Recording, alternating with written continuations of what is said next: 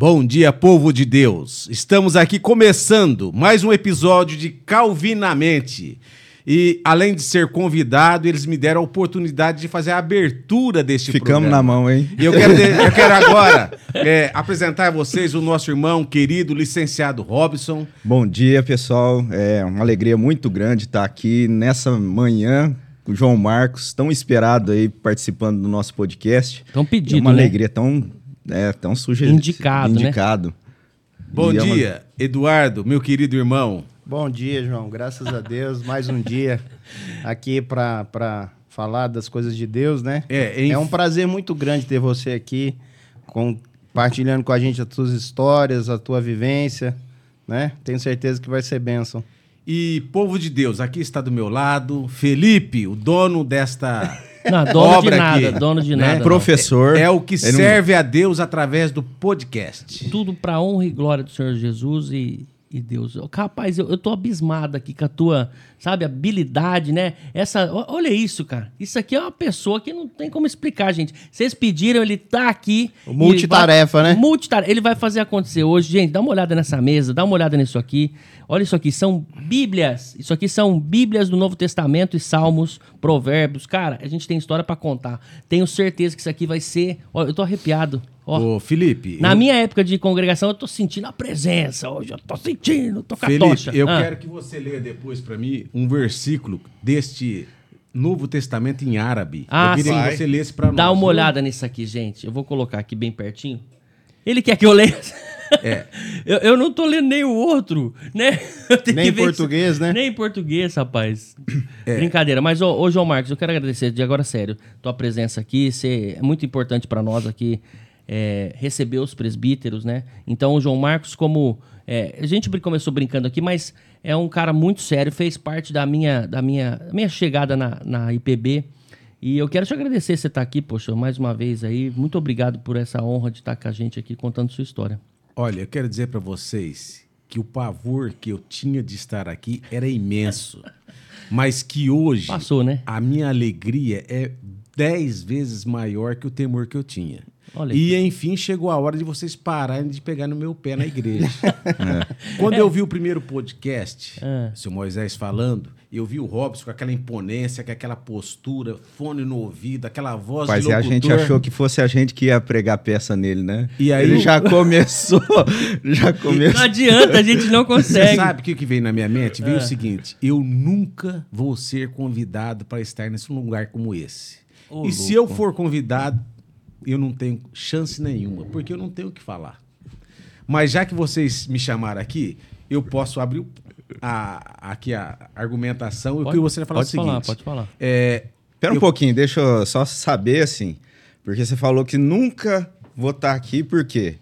Por conta do convite, da forma como você recebeu É. ali. a- a- Não, primeiro eu achei que eu não seria digno de ser convidado ou merecedor Ah, de um convite, É. né? E depois, olhando para minha capacidade que eu, eu sinto em mim zero, eu falei assim, ah, eu não, eu não vou dar conta de falar. O cara vai lá e fala duas horas.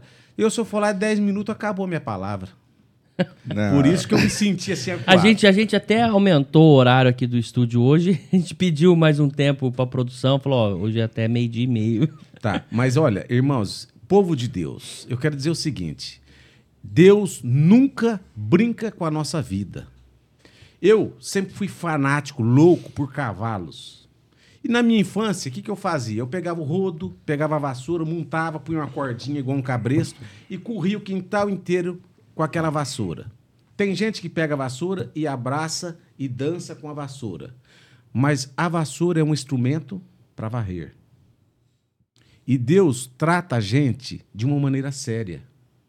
Deus não pega uma vassoura que é para varrer e monta de cavalo nela. Então Deus nunca brinca com a nossa vida. Você que está nos ouvindo agora, eu estou aqui, né? é, infelizmente ou felizmente, não sei. Quem me conhece fala assim: João, você não é 220, você é 440. E eu quero dizer para vocês assim, irmãos, de todo o meu coração, vocês até agora, até esse momento de hoje, nunca convidaram uma pessoa que orou tanto por vocês e tanto por esse podcast como eu. Porque eu não sei nem o que é podcast e o que, que eu estou fazendo aqui. Essa é a realidade. Glória a Deus. E, mas eu imaginei o seguinte: se esse negócio vai ficar na internet, pode ser que ele fique anos e anos e anos na internet. 237 anos é a estimativa do YouTube. Então, e de repente, lá na frente, um neto meu, um sei lá o que, meu, um parente meu vai ver, aquele rapaz é meu parente. E isso torna o peso e a responsabilidade das palavras que eu vou dizer aqui hoje. Então, eu quero dizer para vocês o seguinte: Deus não brinca com a nossa vida. Em momento algum, eu não sei o que você está vivendo hoje, você que está assistindo nesse momento, mas tenha certeza, Deus não brinca com a tua vida. Ele te conduz de maneira que você faça tudo para a honra e para a glória dele. Então eu me sinto privilegiado, imensamente feliz. E eu não sei o que eu vou dizer aqui para vocês hoje. Só quero lembrar o seguinte: Deus, uma, uma, uma das maneiras de nós mostrarmos que Deus não brinca conosco é o seguinte: hoje é dia 10 de julho, dia em que comemoramos o nascimento de João Calvino. Ah, É. Então, Ah, Deus. é verdade. É, Deus. Ah, Ah, é isso é verdade? É verdade. Deus, em 10 de julho de 1509, trouxe ao mundo uma pessoa que se chamava João Calvino. E hoje e ele João trouxe Marcos- aqui uma pessoa que se chama João Marcos. Rapaz, Então- essa eu não esperava, viu? Então, vocês acharam que ia pegar combinou. pecinha É. em mim, né? Então, eu ô. lembrei, eu lembrei do aniversário Enquanto a gente tá achando que tá indo com a, com a farinha, o João Marcos tá vindo já Ó, com. eu acho que esse podcast aqui, a gente. A maioria do pessoal da igreja conhece um pouco da tua história. A gente nem sei se a gente vai pincelar e falar sobre um pouco da como é que começou, mas a gente vai. Vamos falar como é que começou. Mas não precisa falar da onde, como é que foi, não. Vamos já direto ao ponto, porque eu soube de uma história que o João Marcos conta aí. Ele já falou de cavalo, gosta muito de cavalo, né, João? É. Ele tá. Pode, pode Agora falar. mudou, agora mudou, É. né? Porque a gente conver- comer- começava sempre falando de moto. É verdade. Agora, é o cavalo. negócio pegou pra outro. Já andou de moto? Não, gosta de moto? Moto, vou explicar pra vocês. Então, irmãos, o seguinte, povo de Deus, é uma A alegria. de tempo, hein? Podemos falar aqui. O seguinte, quinta-feira próxima, dia 13 de julho, Deus, se ele for servido, ele vai estar me dando a benção de completar 58 anos de idade. Sou um jovem. E 58, 58 anos de vida dentro da IPB. Você tá brincando? Então, é, quando eu era criança, meu pai trabalhava numa marcenaria que ficava 50 metros para cima da igreja, Rosses Brojo. E ele, nós viemos morar ali no fundo da marcenaria. E uma época, a igreja ficou sem zelador. Então convidaram minha mãe para ser zeladora da igreja. Então a gente descia na igreja, fazia limpeza, subia para casa. E a minha vida toda foi dentro da igreja. Aquela cozinha que nós fazemos o cafezinho, na realidade, ela era a, a- a sala Quem que é isso? ela era a sala da, da casa da zeladoria da igreja, a cozinha nossa.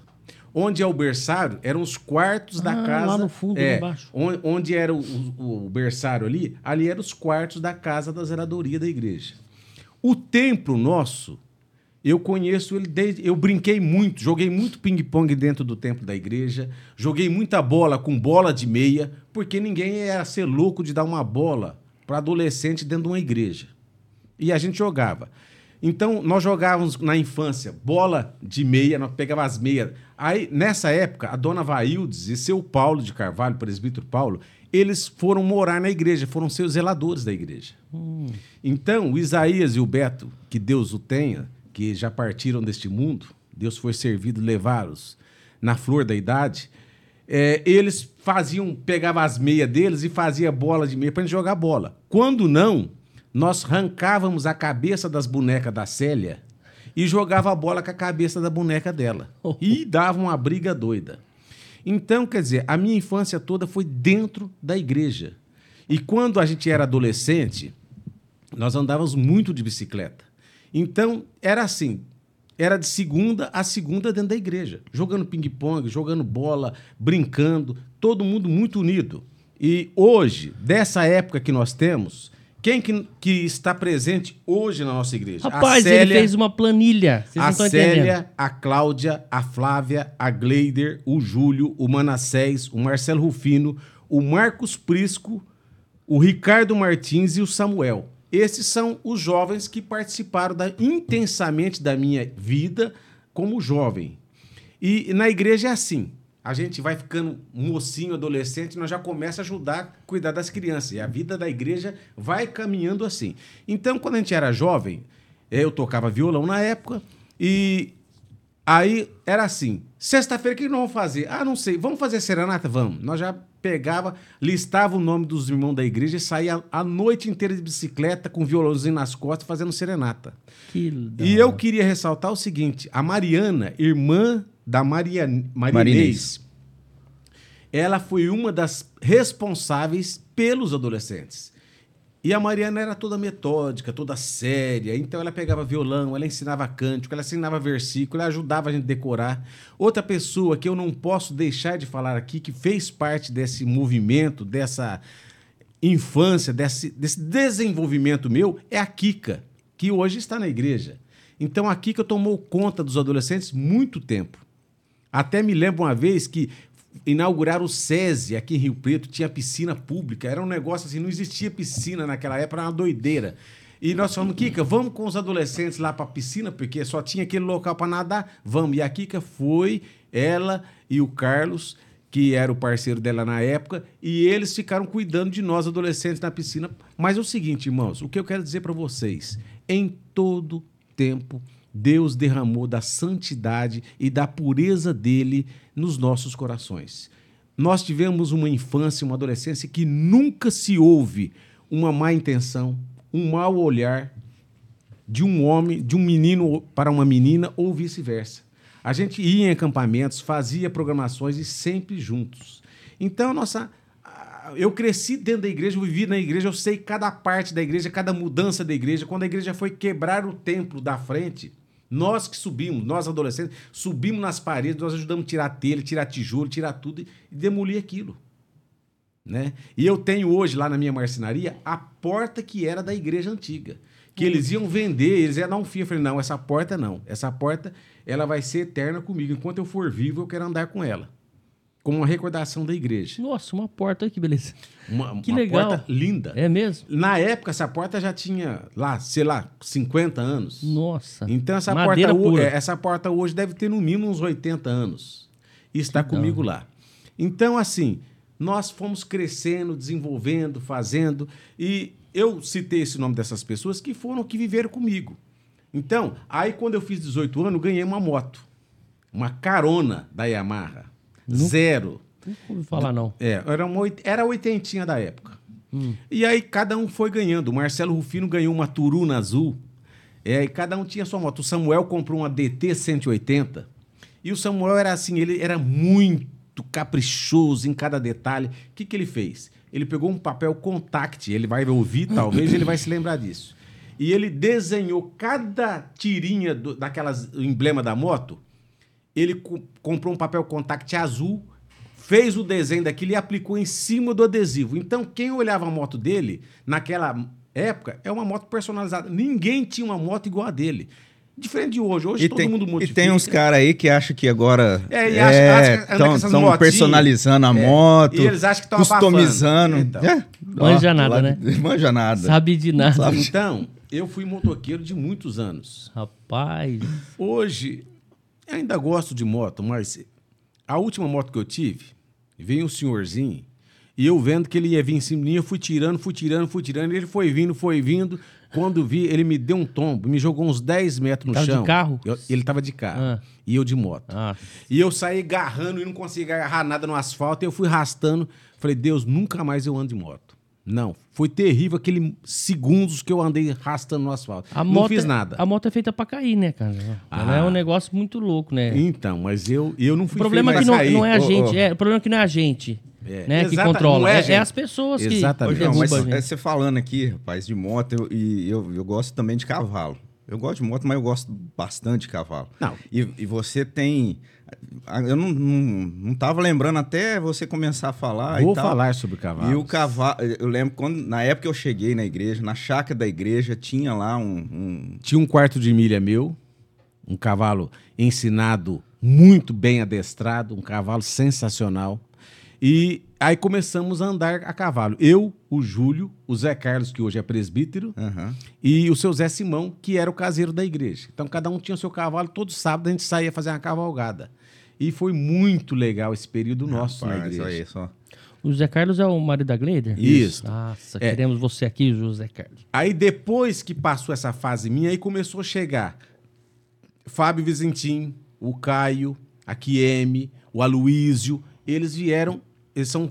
Tem uma diferencinha tipo de cinco anos, sei lá, seis anos da gente. Então, eram aqueles adolescentes que estavam começando a entrar para o grupo de adolescentes, para o grupo de jovens.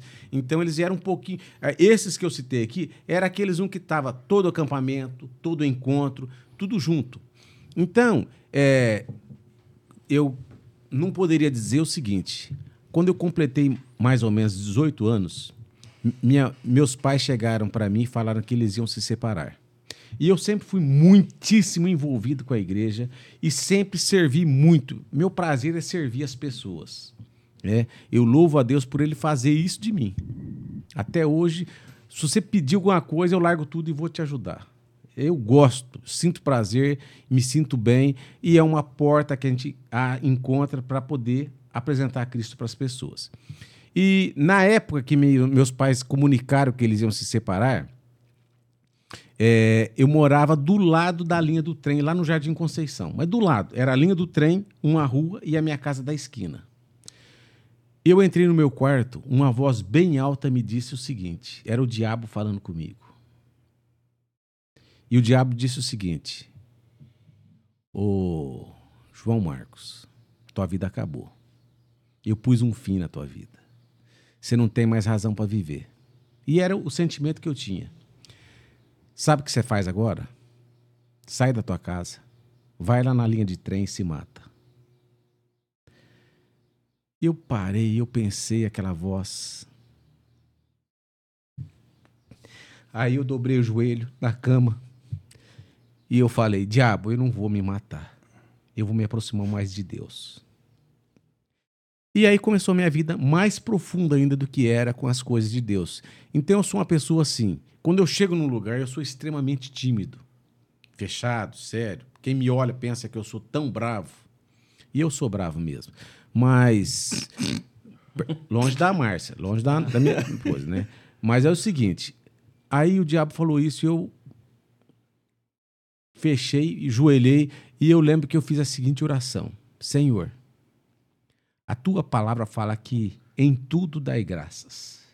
Eu não sei por que, que eu tenho que dar graça por esse motivo, mas eu te agradeço pelo que vai acontecer na minha vida.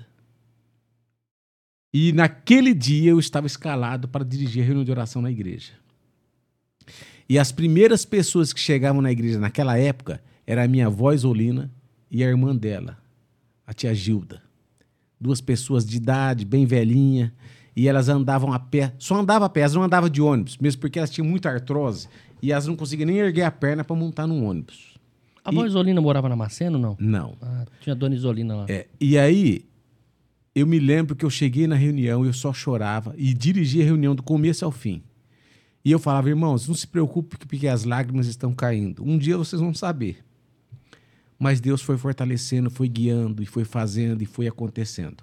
Então, logo que eu fiz 18 anos, já fui eleito diácono. Eu era um diácono sensacional, fazia de tudo, corria. Tinha alguma coisa na igreja, eu era o primeiro a chegar. Mesmo porque eu morava do lado da igreja na época. Então, às vezes, a chave da igreja ficava na minha casa. Porque se chegasse alguém na época não tinha, era a chave da igreja. E na minha infância, a casa do lado da igreja, onde é hoje o salão de educação religiosa, a secretaria, era a casa pastoral. Aí essa casa pastoral foi desmanchada, foi feita uma nova casa pastoral. E ali a gente foi crescendo. Ia na casa do pastor, brincava. Então, quer dizer, cada minuto que a gente tinha de folga, que não tinha escola, que não tinha nada, onde nós estávamos? Na igreja. E foi assim minha vida, dentro da igreja. Então, Deus. Aí nós tivemos um pastor chamado Reverendo Álvaro, e ele pegou eu, o Marcos Prisco, pegou alguns jovens ali e começou a dar aula de. estudo- é, é, homilética, para a gente começar a pregar. E aí nós começamos a pregar, começamos a pregar, e eu comecei a pregar. Eu basicamente preguei em todas as igrejas do nosso presbitério. Né? Deus me deu essa graça de ser usado assim. E toda vez que Deus fala alguma coisa que eu tenho que fazer, eu fico apavorado, eu não sei o que eu faço, eu falo, Senhor, assim como eu fiz aqui hoje também. Eu falei, Senhor, eu não sei o que é um podcast, eu não sei que alcance isso vai ter, mas se isto é sério e se isso é para tua glória, eu só quero estar lá se o Senhor for me usar. Se o senhor não for me usar, Deus, não me deixe ir lá, não, porque eu, eu não quero fazer gracinha, eu não quero contar piada, eu não quero falar coisas engraçadas. Porque eu tenho essa facilidade também, mas não é esse É. o objetivo que eu vim aqui. Não, mas não, não, relaxa. O objetivo maior aqui é, é sempre é, cultuar, né? A Deus. João, mas cê- cê- cê- isso foi uma pergunta só, né? É. Não, é, porque agora ele falou a questão de ter pregado em todas as igrejas do presbitério, mas tem, assim, que eu já ouvi relato do trabalho dos jovens, né, da nossa igreja, é, que despertou o início de, de novas igrejas, né? Sim. E, e pelo que eu sei, você também fazia parte desse grupo. Todo, Como é que... todo o trabalho que a igreja começou na minha infância até hoje, quase praticamente todos os trabalhos que a igreja começou, vamos supor, de 10 anos agora para trás, todos os trabalhos que a igreja começou, eu estava envolvido na liderança deles. Assim que eu fiz 18 anos, eu tirei minha carta e ganhei a moto, como eu falei, e a igreja tinha uma Kombi verde. Uma essa, corujinha essa, ainda. Essa Kombi é famosa É. também. E é, com essa Kombi, eu era praticamente o, o motorista é, quase que exclusivo dela, porque eu era louco por direção. E eu não tinha carro, não tinha nada, e a gente andava com essa Kombi. Nós viajamos para Mato Grosso com essa Kombi com a pessoal da mocidade, na casa do Mário, que é o cunhado do pastor Maurílio. Lá né? em, em Cacilândia. Cacilândia. Então, eu andava com essa Kombi para todo lugar. E na época, mais ou menos por ali, não sei precisar, eu não sou como o seu Moisés que decora data, ano, eu não- minha mente apaga tudo, eu só sei os relatos. E eu vou falar assim do meu jeito, vocês me desculpem. Não. Vocês estão me ouvindo aí, é assim que eu funciono, né? E na época nós começamos o trabalho na Vila Toninho. Então, todo domingo a gente ia para a igreja, pegava a Kombi e ia para Vila Toninho. Ia eu, o seu Moisés, ia a Gleider, e o Júlio. E na época não tinha nem pista dupla. Era pista simples. E bem ali na baixada do Tem de Tudo, era chamado Funil da Morte. Por quê? Todo domingo nós vimos um acidente ali fatal. Todo domingo tinha um acidente fatal. Inclusive era o nosso medo. Por quê? Todo domingo nós íamos para Vila Toninho. Dirigia a escola dominical, começou o trabalho lá. A família do seu Antônio, do Abimael, do Israel, do Joel, do Samuel, tudo El, né? E eles são ah, lá, acho que 10, 12 irmãos. Uma, uma família muito abençoada. Agora, falar que a gente não brinca das coisas, eu lembrei de um fato aqui que eu gostaria de contar. Quase. Envolve, envolve essa Kombi ou não? Não, não. Teve outros fatores que envolveu a Kombi, mas vamos falar o seguinte. Né, Quando eu comecei falando que Deus não brinca com a gente, eu praticamente tive uma boa, mas muito boa amizade com praticamente todos os pastores que estiveram na igreja. Né? E um dos pastores que nós tivemos é o reverendo Gilberto, que hoje está na Romênia. E na época nós gostávamos muito de caçar. Eu, o Júlio e o pastor Gilberto. Aí nós marcamos, pastor, vamos caçar? Vamos. Nós fomos ali Bade Bacite, num sítio que o seu Silvio morava, caçar. Eu e o Júlio, quanto passarinho que nós havia, nós atirava. Não, não acertava porque nós era muito ruim, graças à misericórdia de Deus. Mas aí nós achamos um pica-pau e matamos. Aí, vamos jogar fora? O pastor Gilberto, não, põe no bornal. Prescreve esse. Viu? Pera aí, vou explicar por quê. Deus está ensinando a gente em todas as coisas. Aí eu e o Júlio, inocente, pá, pusemos no bornal. Aí o pastor só matava rolinho e nós atirávamos em tudo quanto é passarinho. Mas não matamos, só matamos o pica-pau nesse dia. E algumas rolinhas. Aí acabou pescar a, a, caça- a caçada nossa. Tchau, pastor Gilberto. Tchau, não. Tudo que não matou, nós temos que comer. Porque se nós não comer, é pecado. E eu olhei pro Júlio e falei, o que, que nós vamos falar pro pastor agora? Nós temos que obedecer, nós não, não pode ir contra ele. Aí nós fomos obrigados a limpar um pica-pau e comer esse pica-pau. Ah, meu Deus. E ele não tinha carne, só tem tinha carne, osso. só não, osso. só osso. E nós tivemos que comer o osso, fritar e comer, porque o pastor estava de olho para ver se nós ia de fato comer. Ele falou, vocês mataram, agora vocês têm que comer. Porque Deus ensina que a gente tem que ter domínio sobre os animais, mas não é desrespeito com eles. E aí Deus vai ensinando a gente. Então, nunca brinque com as coisas que Deus criou, porque Deus é muito sério com a gente. Né? Isso eu era muito jovem, a gente não tinha tanta noção da presença de Deus, do domínio de Deus, da forma como Deus cria e governa as coisas. E mas aprendemos ali, né? O cavalo, o cavalo me ensinou muita coisa. Rapaz, eu ouvi uma história E uma vez. Vou contar ela agora. Eu quero, quero que você conte aí pro, pro pessoal. Né? Aquela do Da insistência. É. Nossa. Então, irmãos, quando Deus fala não para você, aceita o não. Não tema que é pior. Na época que nós tínhamos esses cavalos, eu encontrei um rapaz, ele, ele, eu vi ele andando numa égua maravilhosa de beleza, grande, alta, encorpada, quarto de milha. Ô, vende essa égua pra mim. Vendo. Aí fizemos um negócio, ó, eu moro em tal lugar no bairro São Diocleciano. E eu fui atrás desse cara umas 15 vezes e não achava ele. Toda vez que eu ia com horário marcado, agendado, o cara tinha um motivo para não estar lá. Eu falei, Deus, mas não é possível, Deus, deixa eu comprar essa égua. Deus, Deus. E Deus falava, não. Mas Deus, o que, que tem uma égua? A égua não vai fazer nada. E eu teimei, irmãos, teimei, teimei em desobedecer a Deus. Porque Deus estava falando comigo, não, não, não. E eu falava, Deus, uma égua não é pecado comprar, não. Deixa eu comprar essa égua. E acabou dando certo de eu comprar. O dia que eu comprei, eu falei, ah, agora eu tô realizado. Montei nessa égua, Robinho, Robinho é cavaleiro, ele vai saber. Robinho, montei nessa égua. Eu não dei conta de chegar do São Diocleciano na chácara da igreja. De tão seca que a égua era. Eu cheguei assado, irmãos. E Deus falou, viu? Eu te falei que não era para comprar e você desobedeceu. Tá aí. Uma égua linda que não serviu para nada. No outro dia eu já vendi ela. Então, irmãos, a gente precisa ser mais sensível, porque Deus nos trata de uma maneira muito clara. É, em toda a minha vida, eu pude perceber que Deus fala de uma maneira muito clara, através da sua palavra, através de mensagens, através de coisas que acontecem. De conselho de É, outras pessoas. mais Conselho de outras pessoas, exatamente. Então, quando você perceber que Deus está falando um não para você, é melhor obedecer o não. É. João, falando nisso, você falou aí que teve pastor que te levou para caçar e tal, né? Você deve ter passado por muitos pastores, né? E a gente sabe hoje que você está nos Gideões. E esse, esse viés missionário, teve algum específico que te influenciou? Alguma, algum que te orientou mais? Não. É, eu, toda vez que os Gideões visitavam a minha igreja, eu ficava louco para ir. Mas eu não tinha o perfil para ser, porque tem que ser um profissional liberal, tem que ter uns recursos, porque tudo isso é recurso do nosso bolso que sai, são ofertas. Aí eu chegava, o irmão falava, ó, irmão, você tem que preencher uma ficha, tem que pagar uma anuidade de tantos reais. Eu falei, "Ih, eu não dou conta de pagar essa anuidade, não. Não é nada exorbitante, é muito pouco até. Acho que é até a oportunidade de você explicar É, o eu, que é o Gideões, é, né? eu Porque- até trouxe aqui alguns exemplares que eu tenho.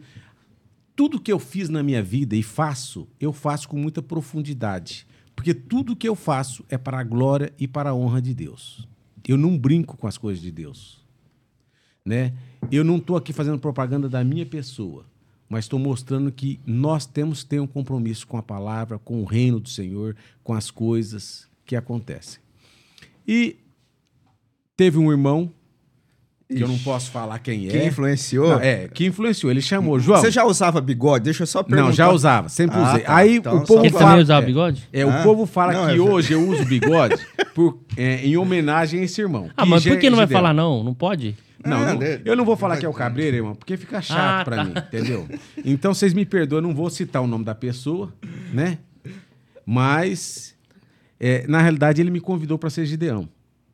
Só que ele falou o seguinte, né? E ele tem uma linguagem bem roceira, vamos dizer assim, porque ele tem as fazendas. É da área, né? É da área. Aí ele falou assim: João, eu vou te convidar para os Gideões, mas você não vai arregar estribo nos Gideões, não. Né? Então, quando eu encontro ele, ele fala: "Ó, Anto- o, o irmão, é, você tá regando estribo aqui. Você não tá faltando aos nossos compromissos. E é uma brincadeira. E é, assim que eu entrei para os Gideões, eu comecei então a criar uma coleção de Novos Testamentos e de Bíblias que os Gideões distribuem em todo o mundo. Então, nós, os Gideões Internacionais, estamos em mais de 200 países hoje. E nós já temos a Bíblia publicada em mais de 109 idiomas no mundo. Aqui eu tenho alguns Novos Testamentos que vieram da Arábia, do Egito. é, o Robin andou lendo aí algumas formas. E eu comecei a minha. Esse aqui é, ó, esse aqui é inglês e coreano. Coreia, Coreia, você veio da Coreia. Eu recebi. Deixa eu te É. perguntar, isso tudo você que foi nesses países? Como é que foi? não, eu vou através de um irmão meu, né? Você vai representado. Não, ele, ele vai me representando. Mas esse irmão já brincou comigo é o seguinte: olha, quando vai fazer as malas para a gente voltar para o Brasil, a gente não pode esquecer de levar o Novo Testamento do João Marcos. Então sempre ele me traz um Novo Testamento de algum país. E aqui eu tenho da Esse aqui é árabe, ó. árabe, é, inglês, espanhol. Esse aqui tá escrito, eu acho que é árabe, é igual também? Não, é talvez de só que- outra região. É, mas tá escrito aqui, ó, Chá... Chad. Chad. Chad deve ser algum país, algum lugar que esse irmão foi e trouxe para mim. Ô, mas olha que interessante, ele tá de ponta cabeça e ele começa pelo fim. É, não, mas é porque ele é é de trás para frente que se escreve. Ah, eles Por isso- de é, trás pra frente também. De trás para frente. Por isso que ele é desse jeito. Entendi. E eu comecei a minha coleção com esse Novo Testamento aqui, comemorando 50 milhões de Novos Testamentos no Brasil.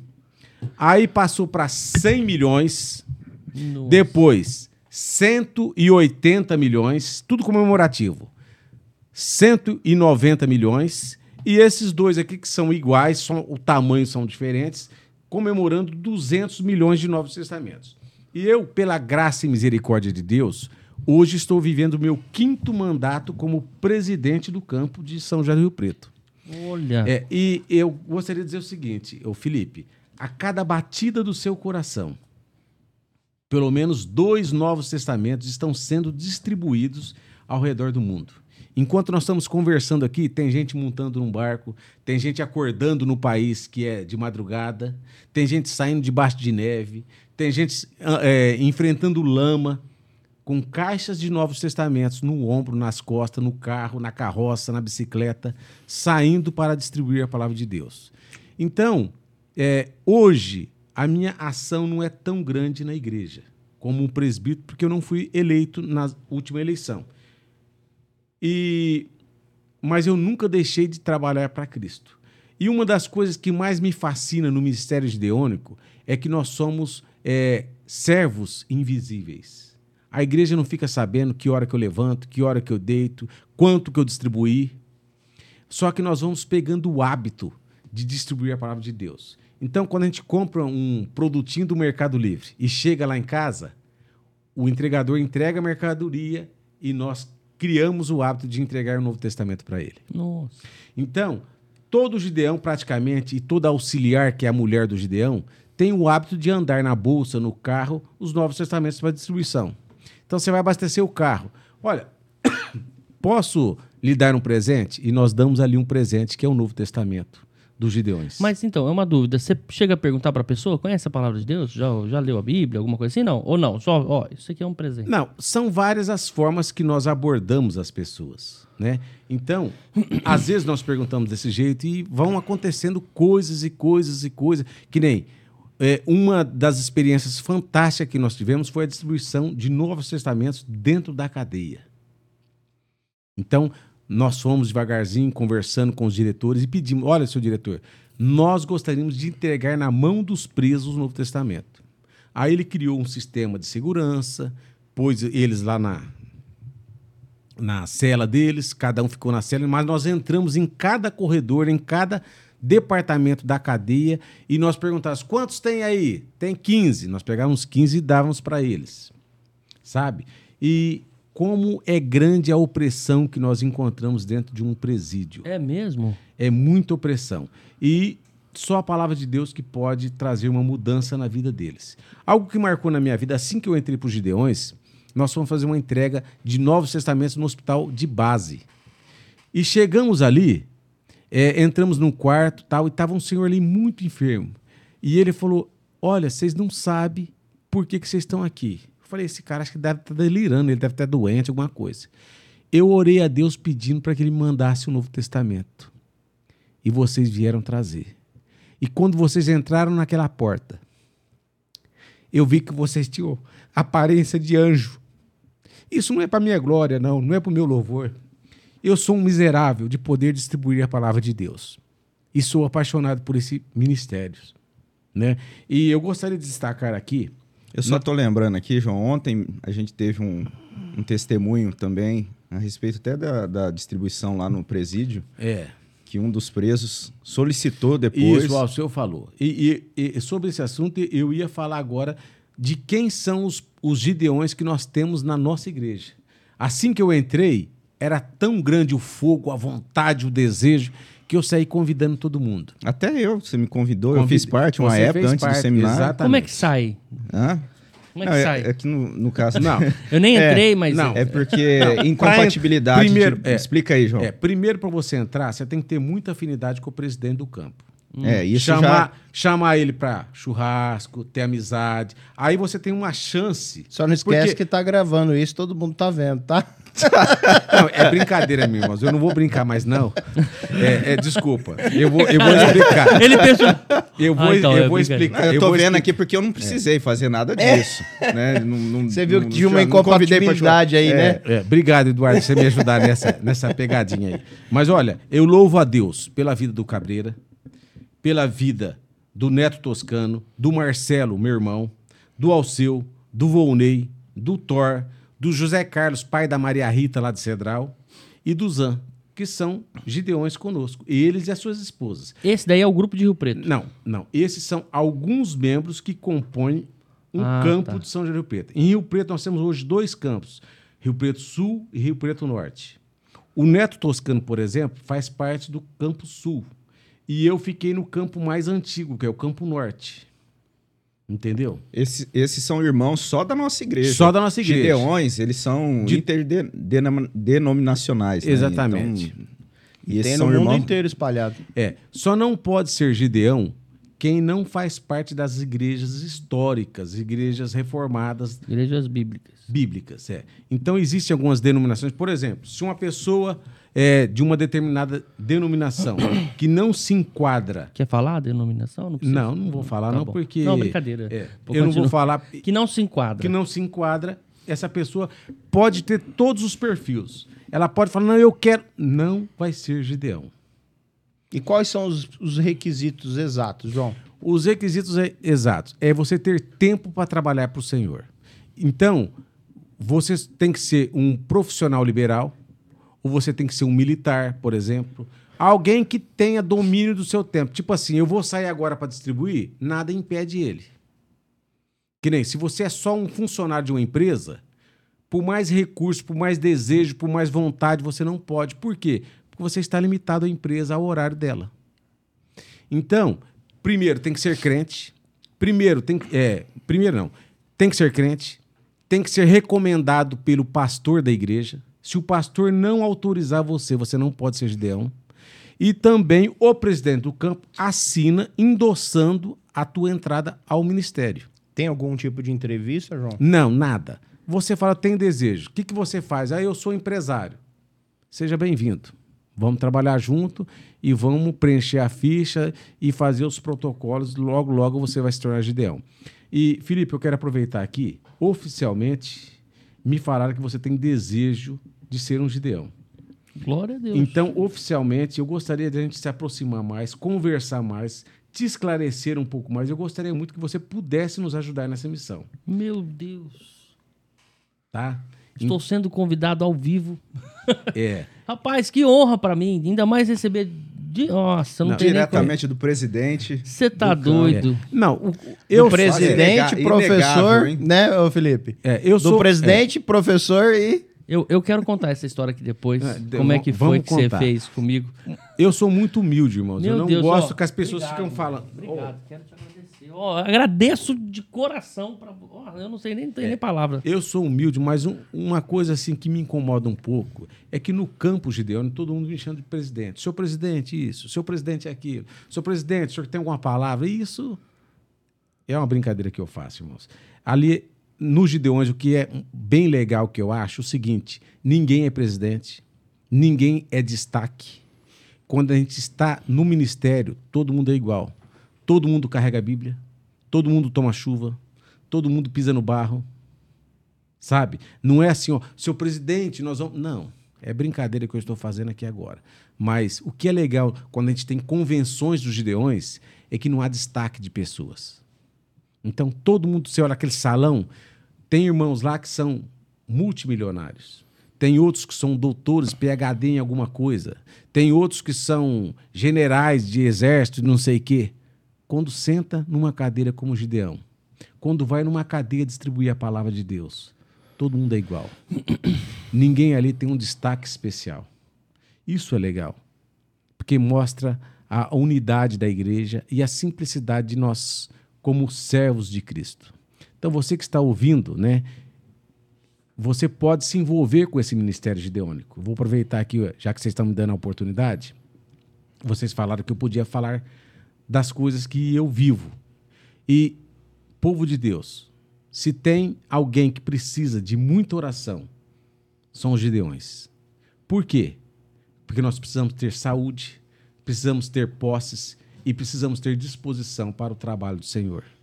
E nem sempre isso é fácil. E outra coisa, no mundo que nós estamos vivendo, cada dia que passa, cada minuto que passa, mais nós estamos sendo bloqueados de distribuir a palavra de Deus. Então, orem para que esse ministério não acabe. Orem para que portas sejam abertas, para que nós possamos distribuir gratuitamente a palavra de Deus. E é interessante que nós vamos distribuir e muitas vezes a pessoa pega: "Ah, mas eu não tenho dinheiro para pagar não". Você não precisa pagar. Isto é um presente. Até o irmão que me convidou para ser Gideão. Aquele que você não vai falar o nome? Não, não posso falar. Mas o Cabreira tem um costume de falar o seguinte: toda vez que a gente distribui, ele fala assim: aceita um presente. E isso acabou virando um slogan do nosso ministério. Né? Então, toda vez que nós vamos distribuir, nós falamos: olha, você aceita um presente? Você aceita um presente? Ah, mas eu não. Não, é de graça. E interessante que agora os Novos Testamentos eles vêm depois da pandemia, eles estão vendo plastificados e escrito aqui: Este é um presente para você, leve para casa. Ah, que legal. Por quê? Porque ele é lacrado para não ter contaminação com nada e está escrito que é um presente. Então isso vai facilitando o nosso ministério. E, e João, já aconteceu alguma vez de você, quando está entregando esse presente, encontrar uma resistência que te marcou, alguma coisa assim ou não? Conta para nós, seu presente. Já. Opa, já. Principalmente em faculdades. É mesmo? Já aconteceu de pessoa pegar um Novo Testamento e jogar no chão. Eu não quero isso. E jogou no chão. Meu Deus. Né? E em hospitais, em alguns lugares, às vezes nós encontramos. Ó, oh, o senhor aceita? Não. Eu não aceito, não. Obrigado. Ou então, quando a pessoa. Ó, oh, eu já tenho cinco lá em casa, não quero mais um. Até o Ministério criou uma metodologia nova de trabalho, porque havia muito desperdício na distribuição. Então, quando uma pessoa fala assim: Olha, eu já tenho dois em casa. Obrigado, nós não distribuímos. Por quê? Para que a pessoa quer mais um em casa que pode ir para a mão de outras pessoas? Mas o que é interessante, Eduardo, você falar isso daí. Mas tinha que ter falado, ó, mas você tem em casa, né? É. É que a gente. Ele não, tem que andar é, com você, meu amigo. Isso. Você viu o meu? Tava no carro? É, esse é o desejo que nós temos no coração. Mas, não, como, mas eu é, mostrei. Não E a oportunidade buscar? é presentear é, outra mas pessoa. como não é? cristão, a gente É faz de carro tudo para não polemizar. muito. No o carro, carro fica tam- longe, né? É. Não, mas no carro tá fácil brincando. acesso. Tô no carro mais Olha, no carro do que é, em casa. Então eu estou falando para vocês de pessoas que rejeitam a palavra de Deus. E olha que, que interessante. Um dia, os gideões, Gideõ- os gideões internacionais estavam distribuindo a palavra de Deus no hospital. E nesse hospital ele estava passando por reforma. Então tinha, era um prédio alto e embaixo tinha uma laje e nessa laje tinha um pintor que estava pintando o prédio. E esse pintor, ele estava vivendo muito intensamente alguns problemas seríssimos na sua vida. E ele já tinha amarrado aquela corda do dele subir e descer o prédio no pescoço, que ele ia se matar. E ele falou o seguinte: Deus, se o Senhor existe, me dá um sinal. E exatamente naquele momento, em algum dos andares do hospital, alguém estava distribuindo o Novo Testamento para uma enfermeira ou para uma pessoa que trabalha no hospital. E essa pessoa pegou esse Novo Testamento e falou assim: Eu não quero essa porcaria para mim, e jogou pela janela. E o Novo Testamento caiu na cabeça daquele homem que estava com a corda no pescoço. E ele pegou aquilo e reconheceu que Deus existia e aquele era o sinal de Deus para a vida dele. E ele abriu a palavra de Deus, leu um versículo e se converteu ali. Então, são muitos os testemunhos que a gente poderia falar aqui hoje a respeito desse ministério. Entendeu? Então, é, é assim que funciona a coisa.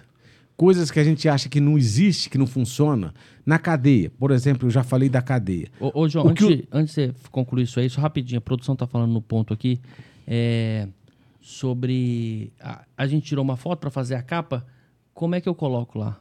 É, tem algum seu presidente? Não. João Marcos? É Presbítero? João, presbítero João Marcos. João Marcos, isso. Então tá bom, produção aí escutou? Então vai, continua agora. É. Desculpa. Então, Como, como foi dito lá na igreja, João Marcos é presbítero é, em indisponibilidade, né? em disponibilidade. Ah, tem Mas essa- esse ele- cargo também? É porque ele Uma não- vez presbítero, você nunca deixa de ser presbítero. Eu vou Mas- morrer como presbítero da igreja. Mas o que dizem é que ele, mesmo sem ser eleito, ele continua dando aula, é, colaborando, trabalhando como presbítero na igreja, né? Servindo, sem, mesmo sem, sem essa...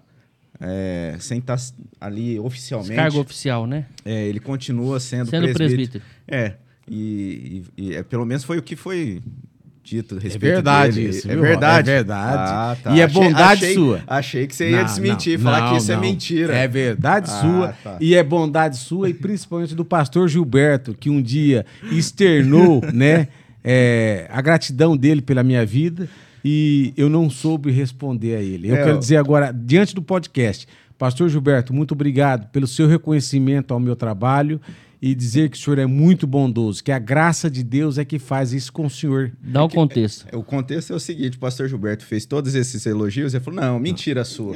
Aí todo mundo falou assim: olha, mas então você tá chamando o pastor de mentiroso. Ele não sabia o que.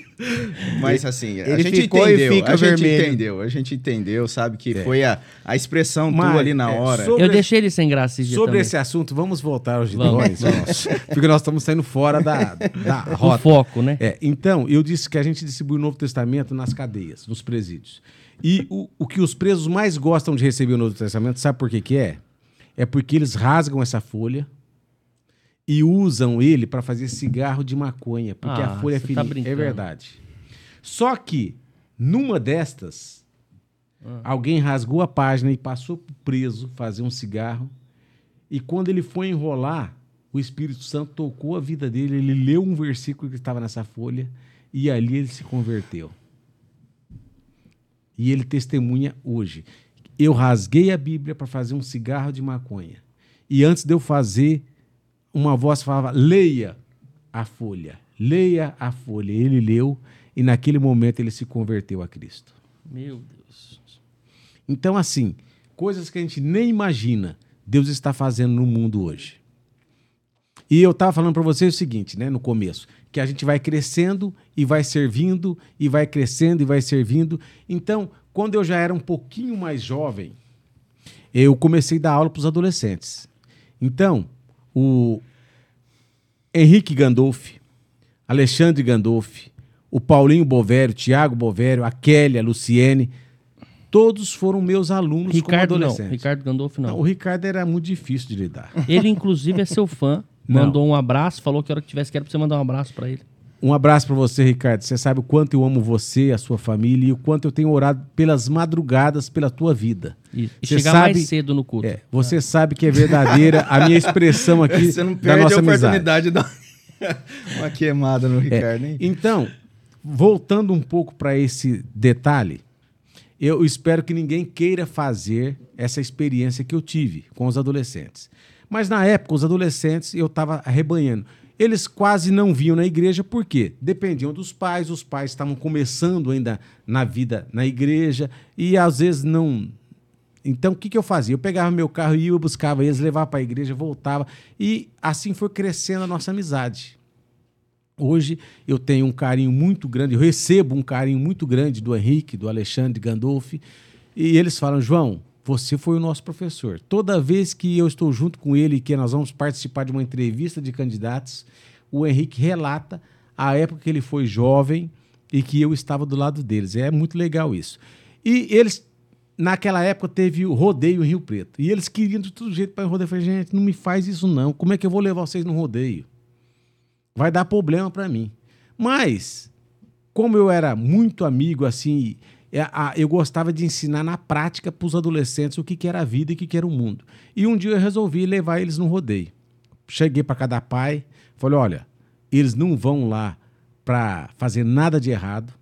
Eu assumo toda a responsabilidade e nós somos só dar um passeio, nós não ficamos intensamente nesse rodeio. Na realidade, o que, que era a minha intenção? Era levar eles para eles verem o que, que é um rodeio de fato. Que emoção, que experiência eles poderiam tirar. E assim que nós fomos entrando, nós vimos um casal de adolescentes se agarrando, outros usando droga, outros bêbados, e eu fui mostrando para eles: olha, é isso que você quer para tua vida? É isso que o mundo oferece. E eu ia falando para eles. E eu tenho certeza que isso marcou de uma certa forma a vida desses adolescentes. Então eu não fui lá com o objetivo de ver o rodeio, mas de mostrar o seguinte: ó, isso é o mundo. Essa é a podridão do mundo. E nós não fomos criados para este mundo. Nós somos criados para a honra e para a glória de Deus. Você, você falando da, dos adolescentes, quando a gente estava conversando aqui, fazendo agenda, é, e foi citado né, que você viria, a minha esposa comentou que ela, na época, na adolescência dela, ela é, participava lá da IPI. Parece que teve um intercâmbio e os adolescentes da IPI veio até a nossa igreja. Você que estava dirigindo lá e, e, e conduzindo o estudo para os adolescentes, ela falou que lembrava da. Você da sabe que mensagem ali. assunto ela falou? Foi sobre santidade. E aí ela falou que você ilustrou, falou de uma situação que você, com seu irmão. Não, É. não é. Não, é, agora já lembrei. Não era com o meu irmão. Na época eu estudava no Filadélfia Gouveia Neto. E eu já tinha minha motinha. Né? Imagina uma oitentinha tirando racha com uma CB 400. Não dá, né? Não, mas nós tiramos, eu e um amigo meu. É. Só que era por bagunça, por brincadeira. Aí o que que fez? Quando a oitentinha já estava quase travando o motor, ele veio com o pé por trás com a CB 400 e me empurrava mais para frente. Então foi a primeira vez que a minha oitentinha deu cento e poucos por hora. Na avenida, não posso contar isso que isso é pecado, Avenida irmãos, desculpa. É, é. Já Não, prescreveu, né? é, mas não, na época eu ainda estava me firmando na igreja, né? Mas assim, quando eu fiz o Filadélfia, que eu estava fazendo era o colegial, né? É, na época, é, uma das pessoas de renome que tinha no mundo era o Jim Jones. Não sei quantos aqui conhecem. Acho que ninguém falar, nunca não. ouviu falar. Era, foi um pastor que só fez coisa errada e que levou muita gente ao suicídio. Mas era, o- era o ícone da época. Então, quando eles iam tirar sarro num crente, eles chamavam o crente de reverendo, chamavam o crente de pastor, chamavam o crente de Jim Jones. E era assim que meus amigos me Tinha um programa de, de humor, acho que. não depois lembro. teve que eles Tim usarem. Tones, é, né? é. Então, meus amigos da, do colegial me respeitavam muito por ser crente, porque eu testemunhava a minha fé. Só que ao mesmo tempo que eles me respeitavam, a forma deles me chamar era de pastor, de reverendo. E eu me lembro uma vez que eles fizeram o seguinte: tinha um menino que era de uma classe social mais elevada, e ele falou assim: Ô reverendo, eu vou levar você num prostíbulo e vou pagar, vou, vou pagar o seu batizado lá. Falei, nunca isso vai acontecer. E pela misericórdia pela graça de Deus, Deus sempre me livrou dessas artimanhas. Né? Eu quero expressar aqui, é, a única pessoa, a única mulher que eu conheço é a minha esposa. Graças à misericórdia de Deus, não graças ao meu ser, né? Então, quando nós fomos fazer a nossa formatura do- lá do Filadélfia, eu comprei um sapato novo, arrumei a roupa, tal, fui. Só que eu não sabia, eu não sabia que eles estavam querendo fazer o meu batismo num prostíbulo. E eles armaram todo o esquema. E eu estava lá no- na, na- no- na nossa festa de despedida. De repente eu comecei a ver um movimento estranho. Um, um- e era um, a casa era um corredor.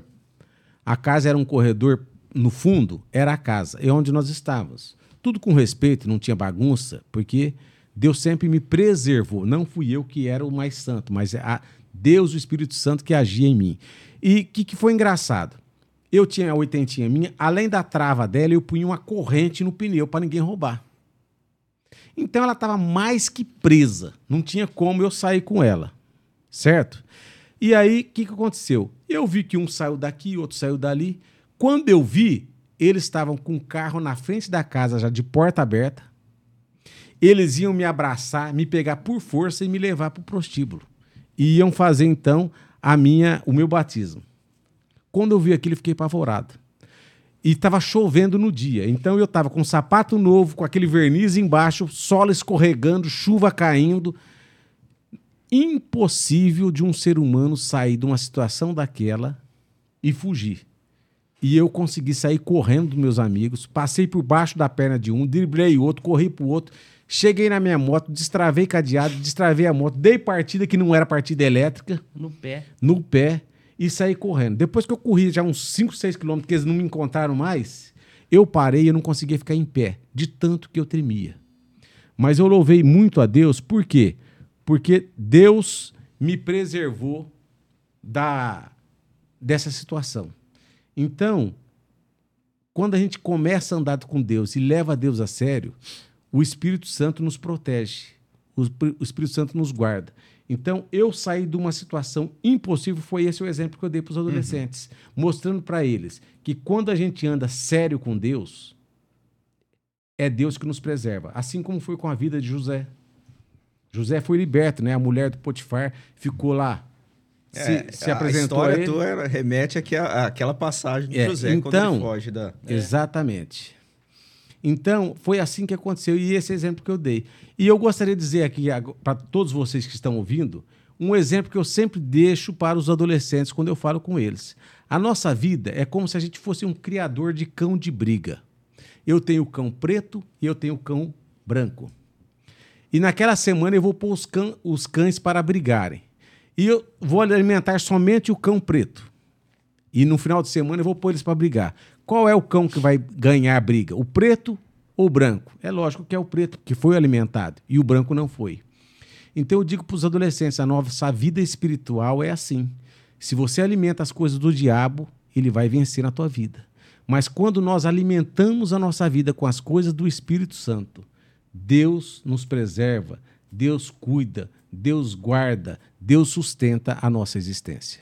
Recentemente Amém. eu vi, ô, João Marcos, é, uma, acho que foi o reverendo Augusto Nicodemos falando a respeito da nossa vida de santidade também. Ele usou uma analogia parecida, falando a respeito de como a gente precisa estar tá alimentando a nossa vida de coisas boas e não de lixo, né? Porque hoje a gente está rodeado de muita, muitas coisas ruins, é, muito lixo, muita coisa que não traz crescimento, não traz é, santidade, né? Edificação. E edificação.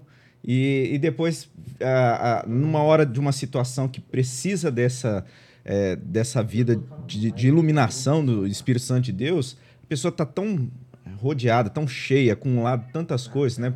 É, ouvindo, assistindo coisas que não trazem é, crescimento, não trazem edificação. É principalmente depois, pela facilidade hoje, né? Sim. De acesso à informação, a tudo mais a gente vê, é, a gente está rodeado disso e como é, é, precioso a gente poder estar é, tá sendo orientado e orientar os jovens, principalmente, que é uma fase de tanta, tanta descoberta, tanta novidade, de, de dedicarem tempo, dedicarem é, a vida em receber, em acumular e, e, ser alimentado de coisas boas e não de lixo, né? É, ô João, isso aqui é podcast, você vê, tudo acontece, é bem espontâneo, a gente vai em vários assuntos, inclusive o celular estava tocando alguma coisa grave, tem que parar, não? Não, não, minha mãe que quer falar comigo alguma coisa, Olha necessidade. Que lindo. Olha que legal. É, então, irmãos, é, eu gostaria de ter trazido um, algumas imagens para mostrar para vocês. É, eu gostaria de deixar um versículo bíblico aqui para quem está nos ouvindo, né? Aproveitar que eu não posso esquecer de falar. Você quer deixar essa parte para o encerramento? Porque né, tem não, coisa para falar, né? Vamos, tem? vamos. não, eu não Deixa para o final, então, não, isso aí. Não, vou não. falar agora. Agora? Tá bom, então vai. É. é. Esse versículo, é, ele ficou assim gravado no meu coração, na minha mente, hum. quando nós vivemos a experiência da, da gravidez da Ana Márcia. Eu, eu, ia, eu ia perguntar isso agora, porque é uma é. experiência marcante quando eu cheguei à igreja. Isso. Né, a gravidez da Ana Márcia. É, é daquele menino que toca bateria? Não. Não. Tem outro. É, tem outro. Então, é o seguinte. Qual o versículo? Eu não sei as referências, meu. Minha cabeça não ajuda ah, nisso. Tá. Não, mas eu vou, não, falar, eu vou falar para você. Que a gente acha. 1 Coríntios 2,9. Você vai ler em árabe, em alemão, ou você vai ler no seu celular mesmo? Não, pode ler para nós, Eduardo. Mas nem olhos, mas como está escrito, nem olhos viram, nem ouvidos ouviram, nem jamais penetrou em coração humano o que Deus tem preparado para os que o amam. É, esse versículo, eu não sou um teólogo, não sou um profundo conhecedor, assim, explicar como o Robson fala, como o pastor Misael, o pastor Gilberto, mas esse versículo ele está aludindo a quê? A nossa vida no céu.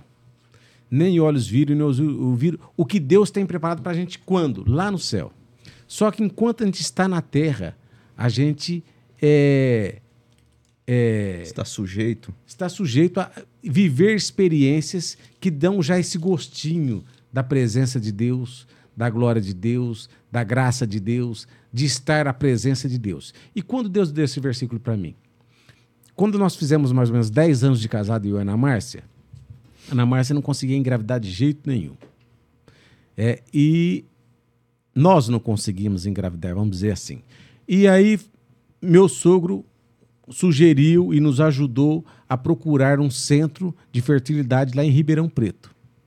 E nós fomos lá e fizemos o tratamento. E a Ana Luísa, que vocês conhecem, ela é um bebê de proveta. Então, nós conhecemos a Ana Luísa desde células. Quando começou a formar células, o médico chamou a gente, pôs no microscópio e a gente já via ela pequenininha. E Deus foi servido de nos dar um casal de filhos. A Márcia estava grávida, placentas diferentes, então nós tínhamos um menino e Ana Luísa. O menino iria se chamar João Marcos. E no meio dessa, dessa gravidez, o menino começou a ter algumas deficiências.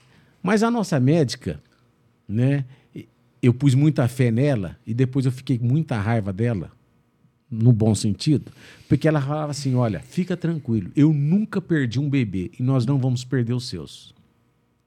E aquilo me alimentou e eu fui naquela expectativa, naquela luta, e de repente a coisa começou a ficar grave. Começou a ficar grave, e a, mas a médica não falava que ele estava morrendo. Não, é um probleminha, mas nós vamos salvar, nós vamos cuidar, nós vamos tomar remédio e vai dar certinho. Mas ela sabia que não tinha o que fazer. O cordão umbilical que alimentava ele era muito estreito. Então, enquanto ele era pequenininho, ele tinha alimento. À medida que ele começou a ficar grande, começou a faltar os proteínas, o ar, sei lá o que, que faltava para ele, que eu não entendo dessas coisas, e ele começou a morrer. E nessa época, todas as igrejas, a gente era muito querido, a gente tinha muita amizade. Então, toda semana chegava gente em casa. Era a gente da congregação cristã que eu tinha amizade. Olha, eu posso ir lá fazer uma oração com você? Pode. A gente não ia falar não, né? E as pessoas chegavam em casa, sérias, tristes, e saíam de lá felizes, alimentadas. Falaram, gente, nós viemos aqui achando que íamos ver uma situação de morte e vocês nos confortam, vocês nos alimentam, mas isso era a graça e a misericórdia de Deus. E eu me lembro que numa quinta-feira a Márcia estava de repouso absoluto e eu estava no meu escritório orando, porque a médica ia dar resposta naquele dia do que, que estava acontecendo com o menino. E naquele momento, Deus tinha levado ele. E aí eu orei e eu li a palavra de Deus e era esse versículo que Deus deu para mim nem olhos viram, nem ouvidos ouviram, nem jamais penetrou em coração humano o que Deus tem preparado para aqueles que os amam. E eu fui lá na minha cama, ao lado da Márcia, abracei ela e falei para ela: Deus levou o nosso filho. Oramos. Ela falou: O que, que nós vamos fazer agora? Não, nós não vamos fazer nada. Era quinta-feira. O que nós vamos fazer é um culto de louvor a Deus no sábado nós vamos reunir a nossa família e nós vamos louvar a Deus por essa experiência que nós estamos vivendo. E assim foi. Uma experiência muito dolorida, muito difícil. E quando foi para a Márcia ter os bebês, entrou de uma forma graciosa, né? Dr. Gandolfi, que sempre foi amigo, sempre foi parceiro, sempre foi um irmão nosso. E eu não queria de forma alguma ver o parto, saber de parto, por causa do menino. E o Gandolfo empolgado, é como se fosse nascendo um neto. Ele falou: João, é meu neto que vai nascer, é minha neta que vai nascer. Eu vou entrar com você no centro cirúrgico, você vai entrar comigo. Eu nunca ia falar, não vou, Gandolfo. Eu aceitei aquela bondade, aquele carinho, aquele desejo dele. Ele falou: João, você vai entrar comigo, mas espera aí. Você vai ficar atrás de um pano. primeiro nós vamos tirar o menino e depois nós vamos tirar sua filha. Aí quando for tirar sua filha, eu chamo você para você ver ela nascendo. E assim se fez. E na época, né, eu comecei a falar: o que, que eu vou fazer com esse menino? Como é que vai ser? E aí os médicos me deram duas opções. Ou você doa ele para medicina, para a medicina estudar o caso e salvar outras vidas, ou você faz o velório dele e faz o enterro, tudo normal. Eu falei para Márcia, Márcia, eu não quero velar um filho. Eu prefiro doar ele para medicina. E ela aceitou e assim nós fizemos. Nossa, olha. Sabe? Então, Deus foi muito maravilhoso com a gente. E aí nasceu a Ana Luísa, que é uma bênção, uma maravilha. Que hoje está fazendo medicina para a glória de Deus. Amém. E engraçado que depois que ela nasceu, a Márcia foi no médico porque ela estava sentindo umas dores, né, no ventre dela. E a médica falou: Doutor, eu acho que voltou minha endometriose, que eu tô com muita dor, tô me sentindo mal. Aí a médica falou: Não, vamos fazer um exame para ver como é que tá a tua endometriose. E quando a médica fez o exame, falou assim: Márcia, a tua... eu não estava com ela no dia, eu estava trabalhando e ela foi, não sei com os pais, com quem foi, e ela foi lá. Chegou lá, a médica falou assim: Márcia, a tua endometriose tem perninha e bracinho. Como assim, doutora? Você está grávida. Sem mais nem menos, assim que Ana Luísa nasceu, Deus nos presenteou com um outro homem. João Pedro, que é uma bênção na minha vida. Menino bom mesmo. Um homem de Deus, um menino sério. Eu tenho visto ele meditar na palavra de Deus. Eu tenho visto ele crescer a cada dia, né? E eu vejo quanto ele é sério com as coisas do Senhor. E você que está nos ouvindo agora, né? Tudo que nós vivemos nessa terra tem que ser para a glória de Deus. Eu tenho uma marcenaria. Hoje eu trabalho sozinho, que meu pai não pode mais estar do meu lado. Alguns sabem por quê. Eu não vou falar aqui agora porque não sei. Mas cada ligada de serra, cada parafusada de parafuso que eu faço na marcenaria, eu digo, Senhor, é para tua glória, é para o teu louvor que eu estou fazendo isso. Então, todo o meu trabalho, toda a minha vida, todo o meu empenho, eu procuro preservar isso. Eu não estou contando isso para nada. Eu não quero que ninguém me elogie, eu não quero que ninguém. Eu gostaria que alguém fosse é, edificado e fosse é, cutucado por Deus para buscar as coisas para a honra e glória do Senhor. Amém. Eu tenho certeza que esse podcast, né, não o meu, mas o podcast, o Calvinamente, vai ser um instrumento que Deus vai usar por muitos anos para alcançar vidas, para fortalecer fracos. E esta é a ideia minha aqui hoje. Né? Eu, quando eu orei, ontem o pastor leu um versículo que quem quer ser cheio do Espírito precisa pedir a Deus.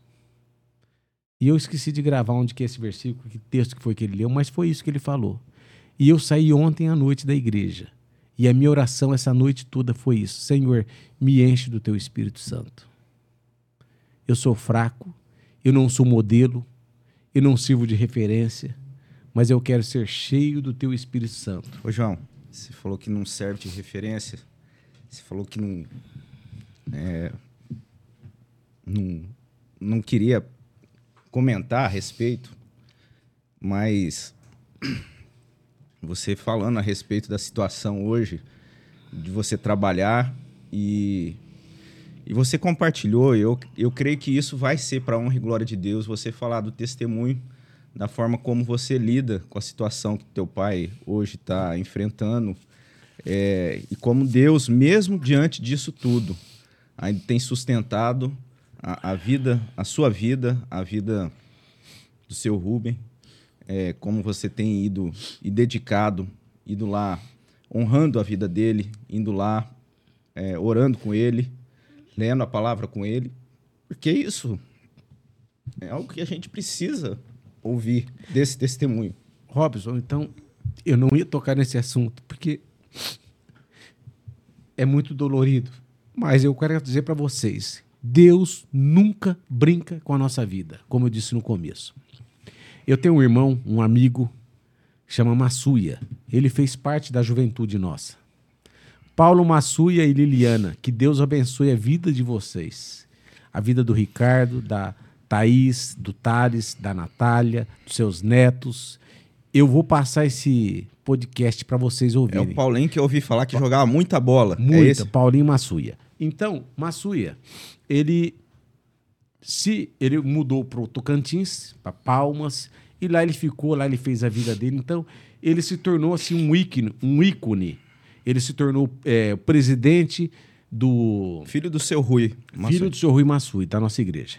Então, do Sebrae, ele foi o, o homem mais importante do Sebrae lá no Tocantins e teve contato com governador, com deputado, tudo que vocês pensam de palácio, de governo, essas coisas, ele tinha acesso. Na época que Tocantins era mato, né? Isso.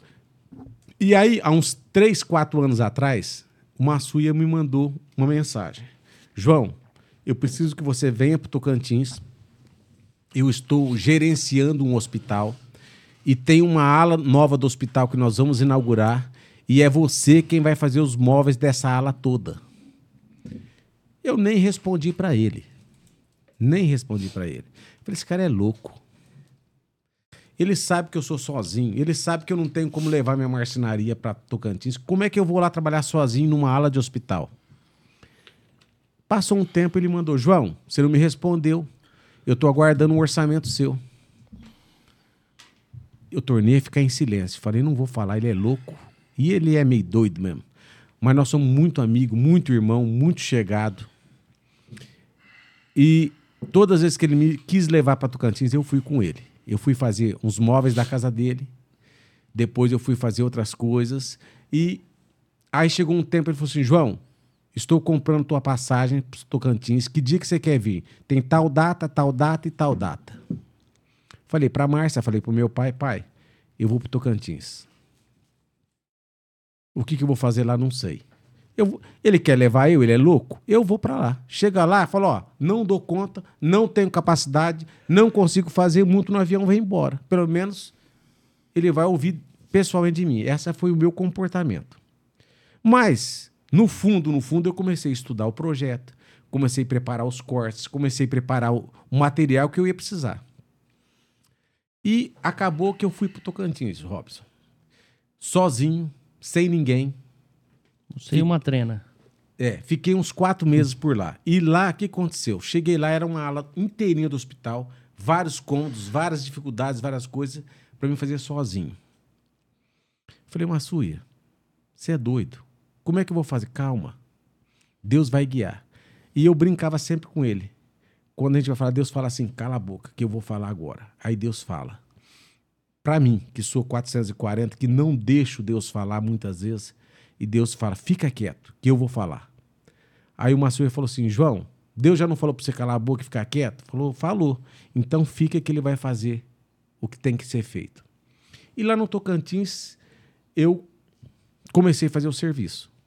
Comecei a preparar e Deus foi abrindo portas, fui conhecendo engenheiro, fui conhecendo pessoas e coisas milagrosas aconteciam a cada dia no hospital. Então, o que aconteceu? Eu, no começo, a primeira semana, eu ia para casa do Massuia e voltava da casa do Massuia. Eu ia para casa dele e a casa dele era uns 15 quilômetros da cidade. Ele morava numa chácara magnífica. Aí eu falei para ele, Massuia, eu não vou dar conta de acabar esse serviço nessa situação. Porque eu levo, até eu levantar, até eu chegar lá, até eu começar a trabalhar, não dá certo. Eu quero ficar no hospital. Não, você vai ficar na minha casa. Eu falei, não. Agora você vai me ouvir. Você é poderoso aqui em Tocantins, você é chefe, você manda em tudo, mas agora você vai ter que me ouvir. Eu quero um quarto dentro do hospital para ser o meu escritório e a minha casa. Então eu ficava de segunda a sexta nesse quarto, eu, ali eu lavava minha roupa, ali eu lavava, tomava banho, que era um quarto com apartamento, e ali era o meu escritório. Então eu levantava às 5 horas da manhã, 5 e meia eu já estava no meu local de trabalho, que era um prédio, eu tinha que subir três andares de escada todo dia. Aí eu subia, trabalhava, descia. E Deus foi fazendo coisas assim que você não consegue imaginar. Quando eu ia para um parafuso e eu precisava pegar alguma coisa, eu não alcanço Deus. Aí eu ouvi uma voz: O senhor precisa de ajuda? Falei, mas de onde você apareceu? Sempre aparecia alguém para me ajudar. Olha, eu sou apaixonado por marcenaria. O senhor não deixa eu ajudar o senhor sem cobrar nada, só para me aprender usar uma, uma parafusadeira? E foram surgindo pessoas e foram preparando, foram preparando. E Deus foi acontecendo. Não dá para me contar aqui tudo, porque foi algo maravilhoso. Por fim, eu fiz um serviço, eu tenho as fotos desses serviços que ficaram muito bem feitos, para a glória de Deus. E no meio do caminho, uma sua ia só criando situações mais difíceis para mim.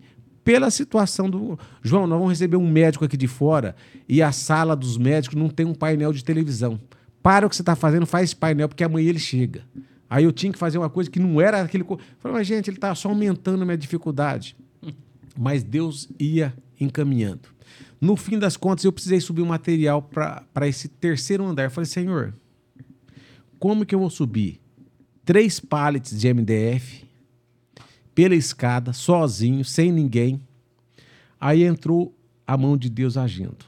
O engenheiro da obra é um presbítero que eu louvo muito a Deus de ter conhecido ele. A Ayrton, a esposa dele, o filho dele, que foi um anjo na minha vida eles só eles ficavam imaginando qual era a minha dificuldade para poder me ajudar. E todo mundo, quando chegava para mim, eu estava chorando. João, por que você está chorando? Porque eu estou longe da minha família. E em todo momento eu falava, Senhor, por que, que o Senhor me trouxe sozinho nesse deserto para sofrer? Por quê? Por quê? Por quê? E eu vou resumir a conversa aqui.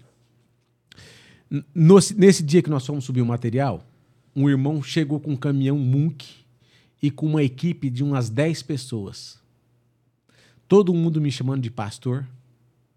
E todo mundo que chegava perto de mim, eu orava com a pessoa. E eu comecei a escrever versículo bíblico por toda a marcenaria minha. Então, quem entrava lá, lia a palavra e recebia uma oração e pastor daqui, pastor dali.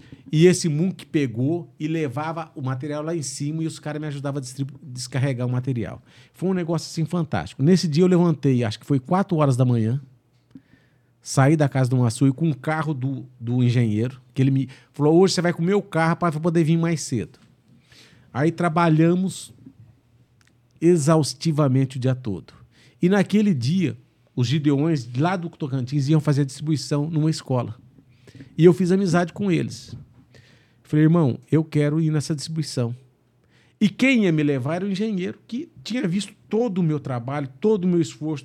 João, você não tem condição. Porque quando eu chegava no meu quarto, eu chegava com as mãos curvadas, com o corpo curvado, e eu não conseguia andar de tanta dor, cãibra que eu tinha no corpo todo. Eu levantava cedo, ia cinco horas e voltava. E nesse dia eu levantei mais cedo, fiz mais trabalho. Aí eu falei para ele, irmão, até aqui eu trabalhei para mim. Agora eu tenho que trabalhar para o Senhor. Eu quero estar na distribuição. E eu fui numa escola com os Gideões, carregando Bíblia, com muita alegria. Fomos distribuir a palavra de Deus. Então, resumindo, Robson, nesse período de Tocantins, para mim foi uma tortura muito grande. Todo mundo queria ficar ao meu lado. E as pessoas que ficavam ao meu lado eram edificadas, eram trabalhadas por Deus. E eu recebia depois no WhatsApp: olha, eu quero agradecer pela palavra que você deu. Eu falei: você está louco, eu não dei palavra nenhuma. Você deu, você mudou a minha vida. Porque quando a gente estava lá com você na casa do Massuia, você falou uma coisa que Deus mudou o meu pensamento. Eu falei: eu não disse nada, você está louco. Eu não falei nada, eu só fiz brincadeira, só relaxei um pouco. Não. Você falou que cada parafuso que você colocava você orava antes de colocar esse parafuso. E eu vi o quanto eu preciso mudar a minha vida, o meu comportamento diante das coisas de Deus. E as coisas foram acontecendo. Mas eu fui para o Tocantins, trabalhei, voltei para cá e uma pergunta não saía do meu cérebro: por que o Senhor me levou para lá? E eu falava: Deus, eu nunca fui de questionar, eu nunca fui de perguntar, mas eu quero que o Senhor me responda com uma palavra só por que o senhor me levou para o Tocantins para sofrer? E eu não entendia, Robson. Depois que eu estive para cá, voltei, já fazia uns seis meses que eu estava aqui em Rio Preto. Eu estava no centro da cidade, dirigindo, e Deus falou comigo: Meu filho, agora eu vou te responder a pergunta do Tocantins. Eu fiquei assustado, falei, eu nem lembrava mais que eu tinha perguntado essas coisas para Deus. E Deus falou assim: agora eu vou te responder com uma palavra só. A tua ida para o Tocantins, eu vou responder com essa palavra: treinamento. Deus me levou no Tocantins para trabalhar sozinho. Porque Deus sabia que Ele ia tirar a visão do meu pai e que eu ia estar sozinho na marcenaria, mas que eu tinha sido treinado por Ele no Tocantins. E assim como Deus não deixou faltar nada para mim no Tocantins, não deixou faltar um café. Gente que não me conhecia falava assim: Olha, eu vim trazer um café para o senhor. Eu falei, mas ele me conhece. Você não sabe quem eu sou. Mas eu senti no meu coração que eu tinha que trazer um café para o senhor, que eu tinha que trazer uma água para o senhor. E as pessoas faziam coisas que eu não, não entendia. E Deus me mostrou, eu estava te treinando. Eu estava te treinando. E aí eu cheguei aqui, depois de um ano, dois anos mais ou menos, o meu pai perdeu totalmente a visão. Hoje meu pai serve a Deus na casa dele. E como meu pai era o meu companheiro, meu amigo, meu parceiro, todo dia junto, eu falei: Deus, eu não vou deixar meu pai sozinho. Eu vou estar com ele todo dia, enquanto ele estiver nessa terra. Eu quero todo dia orar com meu pai. E eu comecei a orar com meu pai. Então, todo dia, Robson, eu vou orar com meu pai. Eu vou cuidar da minha mãe. Eu cuido do meu sogro, da minha sogra. Eu cuido de quem precisar todo aluno que participa da classe de catecúmenos, eu digo o seguinte: eu e a minha família estamos dispostos a servir vocês 24 horas por dia. É verdade. Eu falo isso para todos os alunos. Fala. E esses dias eu estava trabalhando com um irmão da igreja, fazendo um serviço para ele, e o dia correu. Chegou à tarde, Robson. Ele falou assim: João, você viu o que, que você fez hoje? Eu não vou falar o nome desse irmão, tá? De verdade, agora eu não vou. Não por nada. Ele, ele é uma benção para mim. Mas ele falou um negócio. João, você percebeu o que, que você fez hoje? Eu falei, não percebi nada. O que, que eu fiz? Eu não fiz nada. Hoje você cuidou simplesmente do seu pai, cuidou da sua mãe e cuidou do seu sogro ao mesmo tempo. E eu não tinha percebido que eu tinha feito aquilo, porque eu tinha levado minha mãe no médico de manhã. Aí eu falei para esse irmão: vamos passar lá em casa para orar com meu pai? Já que eu vou orar, você ora comigo, ele vai ficar feliz de te ver. E aí ele chegou lá, falou com meu pai. Meu pai reconheceu a voz dele. É fulano que está aqui. É, pai, é ele mesmo. E depois do almoço, ainda fui fazer um favor pro meu sogro. Então, Robson, eu não faço essas coisas para ninguém ver, nem para Deus ver. É minha obrigação. A palavra de Deus fala que eu tenho que honrar meu pai, honrar minha mãe. Então, dentro do possível, eu cuido da saúde da minha mãe, cuido da saúde do meu sogro, da minha sogra e cuido do meu pai. Eu acho que isso é o mínimo que cada filho tem que fazer por, pelos seus pais. Sabe, nós estamos nessa terra para servir. Como o pastor falou ontem sobre os diáconos. Quem não serve para servir, na, é, não vive para servir. Será como é que Quem ele não falou? Vive para servir. É, é, quem não vive para servir não serve para viver. Hum. Então, Robson, eu não ia tocar nesse assunto não por nada que eu acho que é um assunto que talvez fora, mas hoje o meu pai está totalmente sem visão, né? E com a graça de Deus, Deus foi me dando sabedoria para lidar com essas coisas. É algo que ainda dói muito ver meu pai desse jeito, mas em tempo algum eu questionei Deus sobre esta situação. E eu nunca vi meu pai reclamar disso também. Meu pai nunca falou: por que será que Deus me tirou a visão? E hoje eu comprei uma Alexa pro meu pai. E a Alexa lê pro meu pai todo dia. Oh, cada glória. dia. Ela lê a Bíblia, meu pai. Então ele fala hoje: Eu não consigo ficar sem a Alexa. Que você me deu. E eu sei que quem fez eu comprar essa Alexa foi o Espírito Santo. Tem, como uma tem algumas coisas interessantes aí. Assim, para os adolescentes, para os jovens. A gente está numa geração tão complicada com relação a isso. A questão de referência, questão de honrar pai e mãe. Então, isso é muito importante a gente entender, né? absorver isso nessa, nesse momento aqui. Está sendo impactante, está sendo forte, para a glória de Deus. E, e também a tecnologia.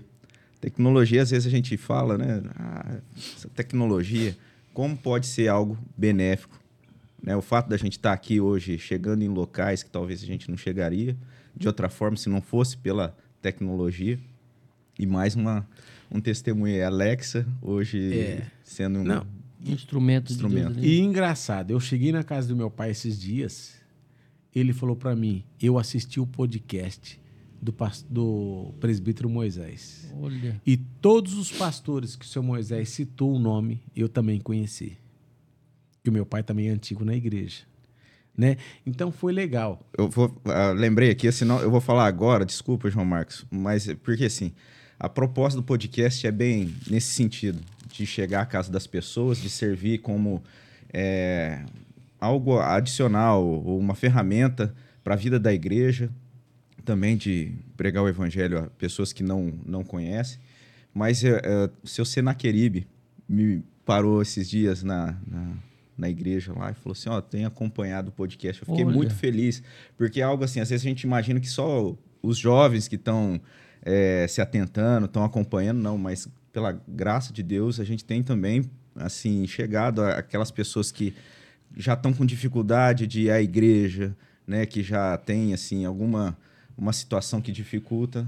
Então, esse, esse trabalho tem sido usado por Deus nesse sentido é, também. E é motivo de da gente glorificar a Deus por isso. Então, mais uma vez, falando que Deus não brinca com a gente, o que, que é engraçado nessa história? Ou o que, que é curioso? Não é engraçado, é curioso.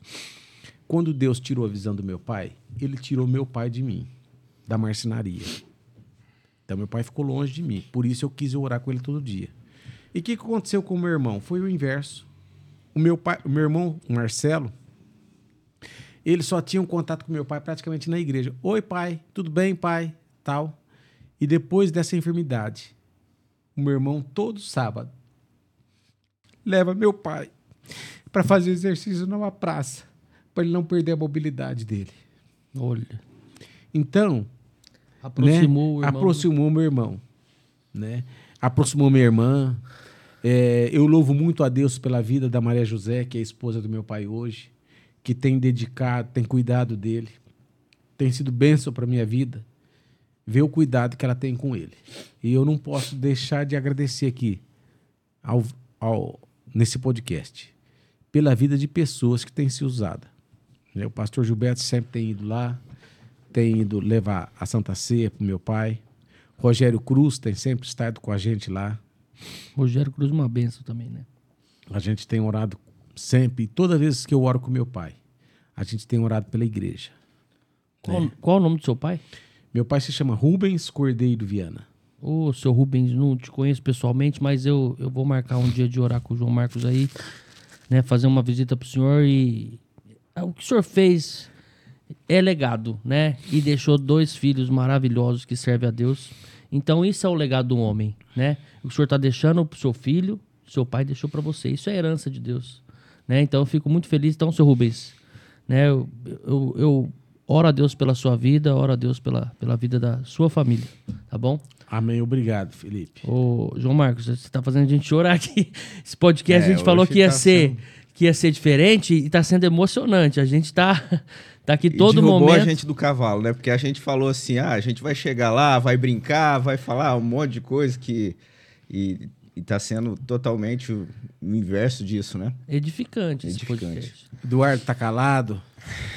Vamos jeito, passar né? a palavra pro Eduardo. Eduardo, fala alguma coisa pra gente. É, João, é assim, a gente louva muito a Deus pela sua vida, pela sua família, né? A gente vê aí que seu pai te ensinou muita coisa e nos momentos de dificuldade dele você continua, né? Honrando ele, abençoando ele, não deixando ele desamparado. E, e a gente agradece a Deus por você, né? Você como professor, você como presbítero, você como servo, tem abençoado a gente, tem abençoado a igreja. E é isso que é gostoso de, de Recepcionando ver, né? bem, né? Os membros que muito vão bem, ali. Isso é muito importante. Esse detalhe a gente não pode deixar passar. Não, a gente vai falar daqui assim, a pouco. É, é algo que ficou marcado Olha, uma eu, história. Eu não me lembro de ter falado nesses termos. Não, a gente vai eu falar acho disso. que o Felipe está forçando um pouco a minha palavra. Ó, mas antes de falar disso, eu já, assim, eu já tinha um contato com a família do, do João Marcos, né? Através do Marcelo. Eu sou amigo do Pedro, que é filho do Marcelo, Pedrinho. Tigrila. E, tigrila, o famoso Tigrila. E, e eu, e eu fico pensando, cara, a, assim, eu fico pensando, irmão, como co, o privilégio que, esse, que o Pedro tem de estar nessa família, sabe, nessa família maravilhosa, que é um legado do seu pai, né, que vocês sempre tiveram dentro da igreja. E, e, eu sei que o Pedro já fez parte, já foi muito na igreja ali, mas a mocidade dele era um pouco mais fraca, mas hoje está muito forte a mocidade naquela igreja e, e, é muito bom. Eu não consigo me ver mais longe dessa igreja. Sabe, eu fui num, num, num congresso esse final de semana, numa conferência de igrejas reformadas e e eu chego lá e falo, cara, esse povo aqui não sabe de nada. A igreja que eu vou é, é, é a melhor que tem dentro das mesmas igrejas, né? Da presbiteriana e batista, várias igrejas lá. Eu fico pensando, falo, e esse povo tá dando glória a Deus aqui. Se ele estivesse na minha igreja, não tem noção da felicidade que eu tenho hoje de fazer parte dessa, dessa, dessa irmandade, né? E, e o Pedro, ele, ele tem essa possibilidade de de estar tá de novo na igreja. E eu queria fazer um convite através desse podcast. Pedro, o dia que você tiver oportunidade, irmão, não falha não. Vai lá que eu tô lá e nós é amigo de, de outros lugares, né? E, e é isso, Pedro. Você não tem noção da, da família que você tem, do legado que seu avô deixou, do seu tio, do seu pai, né? O seu irmão serve a Deus nessa igreja. Então, é isso, Pedrinho. Eu quero te encontrar lá. Vamos lá que eu quero que você sente o que eu tô sentindo. Pedrinho. Não, esse é um puxão é. de orelha no Pedrinho, né? Pedrinho. Assim, resumindo tudo, Pedrinho. Não, eu amo esse Ó. moleque. Você não tem noção do que nós já fizemos nessa cidade já. Não, Pe mas deixa é. para outro. É, outro podcast. Pedrinho, você tem a palavra de Deus plantada no teu coração, meu filho. Eu tenho orado pela tua vida e pela vida de todos os meus sobrinhos. Né? Eu sou uma pessoa que, para essas coisas, sou muito calado, muito reservado. Então eu prefiro fazer as minhas orações e o, meus, o meu relacionamento com Deus tudo em segredo. Tem coisas que nem a Márcia sabe que eu faço de madrugada orando a Deus pela família, pelos sobrinhos. E Pedro, ouve, é, Deus não brinca com a gente, Pedro. E hoje, se eu estou tendo a oportunidade de estar aqui, o Felipe teve a oportunidade de falar para você, nada disso foi combinado. Não.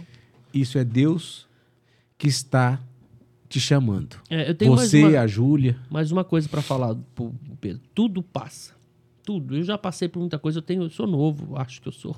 Tenho 37 anos, não então parece, amigo, né? Mas é, a, é, não parece. Amigos passam, momentos passam, sabe tudo, mas a única coisa que fica e, e, e permanece é a palavra de Deus. E é isso, esse momento que eu tenho hoje de estar de tá aqui, que faz parte do meu convívio com Deus hoje da alegria que eu sinto, sabe? De, e, e, até, sabe? É isso, Pedro. Então tudo passa, meu amigo. A única coisa que não vai passar e vai estar sempre contigo, que você já conhece, é a palavra de Deus. Então, se você tiver a oportunidade de você chegar mais a Deus, não é por mim, não é pelo seu pai, pelo seu tio, não. É por você. Você sabe disso. Momentos passam, amigos passam, sabe? Mas ali você tem uma família que é a família de Deus, né? E essa palavra que é pro Pedrinho é para outros Pedros também, né? Muitos jovens que de repente está ouvindo, está tá assistindo esse podcast, que passaram pela igreja, ou que está ouvindo pela primeira vez, acho que fica essa, esse convite, né? essa, essa palavra mesmo de Deus para é. que você faça parte do povo de Deus, para que você experimente das bênçãos, do acolhimento, da graça de Deus presente na sua vida. Desse, do Espírito Santo, sabe? Que hoje eu, eu posso. Pensava que sabia o que, que era, né? A gente não sabe o que, que é isso. Mas é, é, eu, fico, eu sou muito feliz, muito feliz. Sabe quando você sente completo? E aí, a primeira vez agora, vamos falar do João Marcos, vamos é, falar do... Porque tudo isso, apesar, né? De apesar, de, apesar do João Marcos. Cheguei então, eu, lá. vou contar essa história aqui, pode de novo? Pode, mas você, você nem contou. Agora, agora você vai ter alguém para rebater. Você vai é. falar a tua versão e é, o João Marcos isso, vai contar agora vai dar a versão dele. Eu, eu, eu cheguei na igreja, né? E aí fui lá no culto, tal, por através de um amigo, o Ricardo Gandolf. E aí depois do culto ele falou: "Não, você não vai embora não, tem a classe de tem a classe de, de dominical, Família. estudo dominical, né?" Aí eu assisti duas dois cultos, eu não parei mais. Desde aquele dia que eu fui a primeira vez, sabe? E tem pessoas que eu convidei, foi uma vez e não voltou, e depois foi de novo. Um vizinho do nada apareceu lá, eu olhei para lá, para baixo e o cara tava lá, sem eu convidar. Isso é maravilhoso. E aí, mas eu não, eu não parei mais. Eu falei, é aqui que eu tenho que ficar. Eu gostei disso aqui. E gostei, aí quando chegou na classe, de, de família. Eu falei, nossa, é melhor que o culto hoje. não, não que seja, mas foi maravilhoso. A classe né, me ajudou muito aquele dia, né? Que falou de filhos e tal. Aí eu fiz de novo, aí o Ricardo pegou e falou assim: ó, você não pode ficar mais aqui, não. Agora você tem que fazer a classe de novos membros. Eu, Como é que é isso? Não, lá você vai ter uma base aqui da- das doutrinas da igreja, né? E da palavra de Deus. Lá você vai ter uma base para ver se, se vai dar certo. Né? Eu falei, cara, é importante, vou lá, né? Cheguei lá, nosso parceiro, amigo, irmão, presbítero João Marcos estava lá. Tudo bem? Tudo bem, tudo bem, né? Aí ele já, já colocou a Natália na parede aqui. Falou, ó, a classe passou a aula, acabou a aula, a gente fez, só que tava no meio da, da- do curso, né? Aí ele pegou e falou assim, ó, o importante é vocês fazerem o curso de novos membros, tá? Por quê? Porque dessa forma a gente não perde nosso tempo com você e nem você perde seu tempo com a gente. eu- Por quê? Aí não, vou dar um, vou dar um, vou dar um- Eu não acredito que eu fui contexto. tão Foi delicado direto. assim. Mas, porque aí depois tem a profissão de fé, ele já veio depois amaciando. Ele viu que ele falou meio, né? Você entendeu? A gente não pode perder nosso tempo com você, nem você perder o seu tempo com a gente. Aí você vê se você quer. E na hora eu entendi a mensagem. Porque se é uma pessoa assim que, que não tá preparado, é, assim, na brincadeira e também seriamente entender o que ele quis dizer, é isso, porque você vai perder seu tempo e, e- e- e, tipo, o tempo de Deus, o tempo, e as pessoas não entendem isso. E pior que, que pior não, que melhor que Deus está te esperando todo o tempo. Todo o tempo ele tem paciência em te esperar ali ao momento certo de você servir a Deus. E, e nesse momento eu falei, cara, eu tô aqui, ele falou uma coisa de homem para homem que eu não posso perder tempo, né? Que, que, que ele não pode perder o tempo dele. Eu falei, cara, eu vou, eu vou me dedicar então nesse, nesse curso e, e vou ver se é isso que eu quero mesmo. Se, se Deus vai falar comigo, se tem Deus, se como é que é. Porque eu- o que eu tava fazendo até agora não tinha sentido, né? Eu não queria ir pra igreja onde eu tava. Eu era forçado. Aí eu, beleza, eu vou fazer esse curso. Pelo menos eu vou ter como falar se eu quero ou não. Então foi uma psicologia reversa que ele fez comigo que deu certo. E eu tava no momento de escutar aquilo. Então não sei se você fala isso pra todo mundo, mas se foi só pra mim, serviu. É, é, na, na palavra de Deus a gente vê Deus usando vários instrumentos que ele usa, né? E uma das passagens bíblicas é a mula de Balaão. Deus usou uma mula e tenho certeza que Deus me usou nesse dia também. né? Não sou uma mula, mas Apesar às vezes sou disso, teimoso. Então, não, né? só pra Mas- saber, então você não fala pra ninguém, só Não. pra mim. É que a gente tinha uma intimidade, parece que a gente criou Isso, uma. isso. Mas é que foi uma, uma é. conexão já de primeira, É. primeiro encontro. E eu quero Não, dizer a você Eu e a quero dizer, Natália, pastor Misael, não fala pra todo mundo. eu quero dizer para você e para Natália o que eu sempre disse na, na, na classe de catecúmenos e vou dizer novamente. Eu estou à disposição de vocês. Se um dia você quiser almoçar comigo, irmão, é só me convidar que eu vou. Eu tá? posso tá ser vendo? Que sincero. disponibilidade eu é posso, essa, Eu posso ser sincero, porque Pode. eu decidi por mim mesmo, que eu não ia nem mentir pra mim mesmo mais. Né? Tudo. Tô tentando ser uma, uma pessoa melhor e, e, e mesmo assim ainda sinto que, que tem muito pecado. Né? Que Deus vai me limpar e eu. Né? É isso. Mas eu vou ser sincero. Eu, quando você conversa com a gente, conversou com a gente, e todas as vezes, assim, não todas, mas algumas vezes fala, nossa, esse irmão, ele, né, ele, nossa, eu não sei se eu quero amizade, porque eu não consigo mais me ver longe de você. Obrigado. Apesar E eu pensava, falava, nossa, né, nossa, ele vem e fala umas coisas, mas o João Marcos, ele, ele vem, às vezes, sério, meio brincando, meio, meio aquele... E aí você fala, nossa, ele tá falando sério. Ele vem dar uma quebradinha e fala, cara, é o tipo de ser humano que você, você a princípio se assusta e depois você fala, cara, eu não consigo viver longe. Não Ex- consigo. E a oportunidade que eu tenho, eu, eu vejo ele, ele até agora, ele que corre de mim. eu vejo ele, ô irmão, vem cá, eu quero perguntar, e tô ali próximo. Quando ele falou que ele estava disponível 24 horas, eu levei a sério. Eu levei a sério, nunca liguei.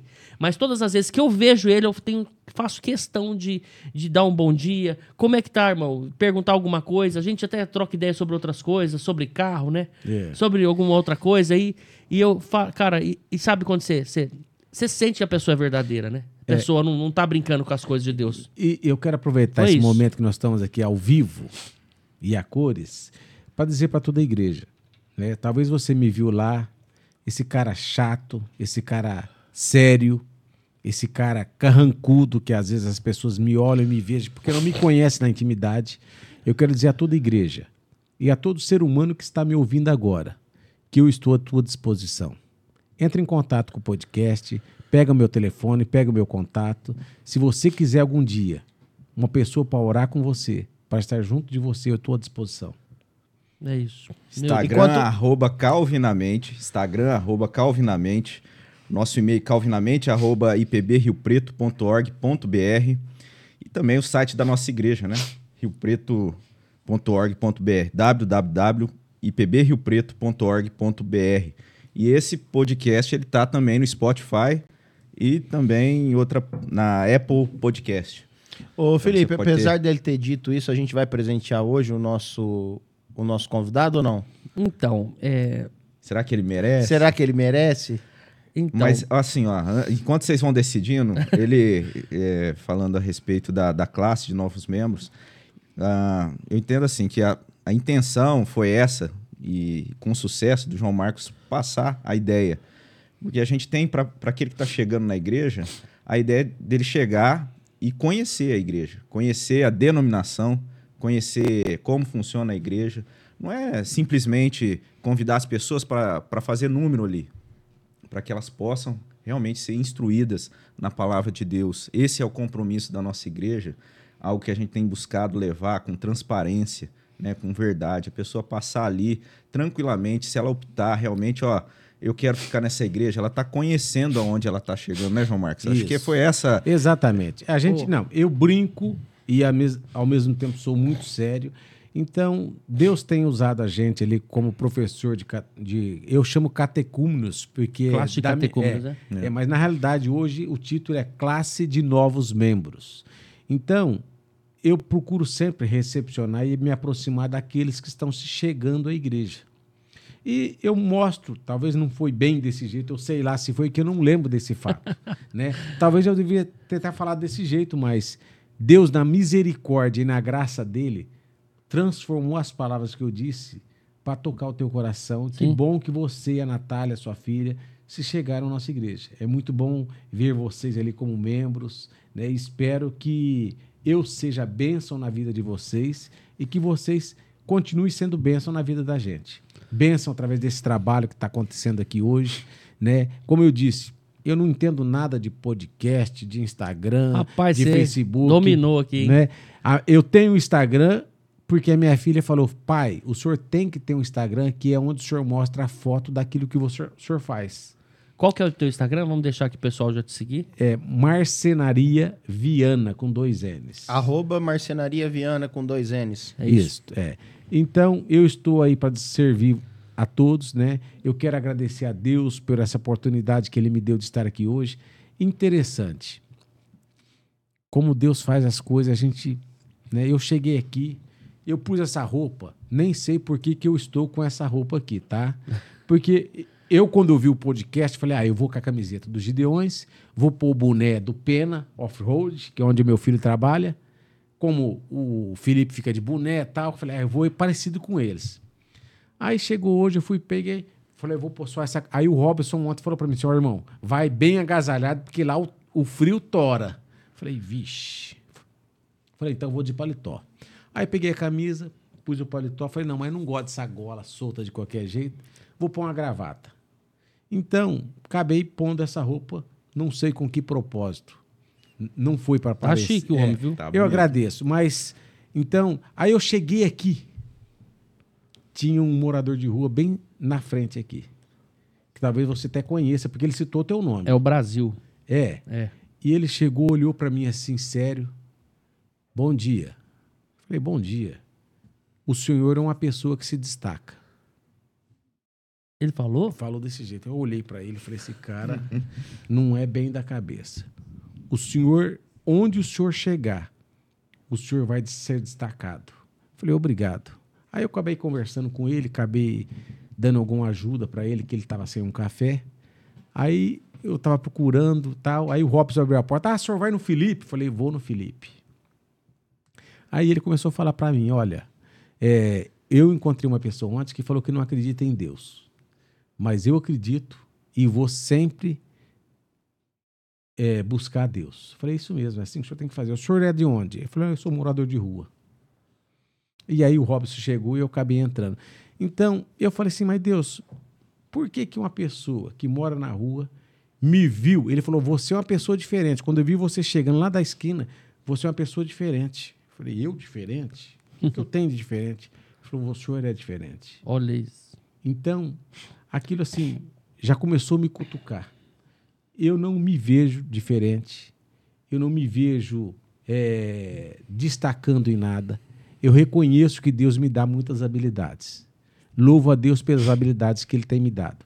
E eu quero aproveitar e dizer aqui, ô Felipe, é, não sei quanto tempo nós vamos ainda conversar, se já estamos acabando. Estamos indo mas, finalmente, mas, é, mas dá tempo. Pode eu, falar. Eu não posso deixar de falar aqui.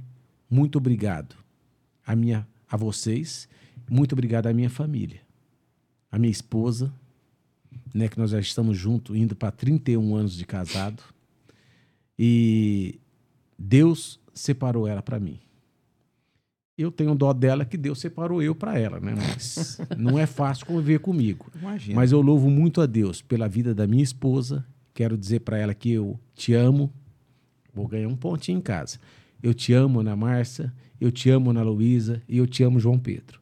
Assim como eu amo toda a minha família. Meu irmão, a minha irmã, todos os meus irmãos, Juninho, a Fernanda, a Anister, o Marcelo, né? E eu quero pedir perdão para vocês por muitas vezes não ser a pessoa, o servo de Deus na minha família, no meu meio, na minha intimidade. Às vezes, quando a gente está muito próximo, a gente não consegue externar a nossa gratidão, o nosso amor, é aquilo que nós sentimos de verdade. Agradeço muito você, Robson, né? Que eu tenho respeito, que eu trato você com carinho. Já te chamei e você já me ajudou lá em Cedral como Gideão. Aí depois você se tornou, você começou a caminhar na direção do pastorado e pastor, o Eduardo você tinha perguntado, pastor nenhum pode ser Gideão. Então todo mundo que é Gideão e se torna pastor um dia, ele é automaticamente desligado do ministério. Por quê? Para não haver assim uma preferência ou uma interferência na distribuição de Bíblia que favoreça esta ou aquela denominação. Então, o Ministério Gideônico tem batista, metodista, presbiterianos. Tem é, um lá, não tem um pastor? Não. Ah, é o pastor. Ah, brincadeira. Pastor. brincadeira. Um abraço, Um abraço Thor. pro Thor. Thor. O Thor é nosso Gideão lá agora conosco. Então, eu quero dizer muito obrigado, Eduardo, que. Eduardo, nós tivemos um pouco de amizade, depois se afastamos um pouco, agora começamos a voltar de novo, né? Felipe, agradeço as palavras que ele disse aqui hoje. De a coração, mim, de aos- verdade. ao meu sobrinho, à minha família.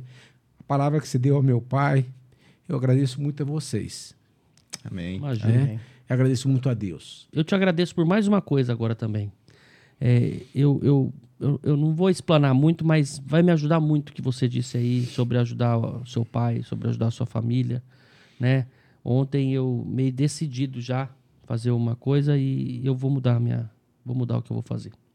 Então eu te agradeço, depois eu te conto fora aqui, que eu me envergonho do que eu que eu tava decidido a fazer, mas mas isso vai me mudar. É, então, povo de Deus, não se esqueça que isso aqui não é uma brincadeira. Né? Isso aqui não é um local de emoções. E não vim aqui para trazer emoções a ninguém. Eu vim aqui para ser um instrumento nas mãos de Deus da forma como Ele quis fazer. Eu não planejei nada. Todas as vezes que eu pensava, o que, que eu vou falar? Vinha um branco na minha me- memória, eu, eu esquecia de tudo, esquecia de tudo. Tudo da minha vida. Senhor, mas não é possível que eu não consigo lembrar de nada. E eu, eu não sei o que, que vocês acharam. A gente já tá falando aqui há duas palavra. horas sem ter um cri-cri, cri-cri. E não sem ter um falamos momento. tudo. E não falamos. Não tudo. falamos dele fazendo fantoche. Não falamos dele fazendo.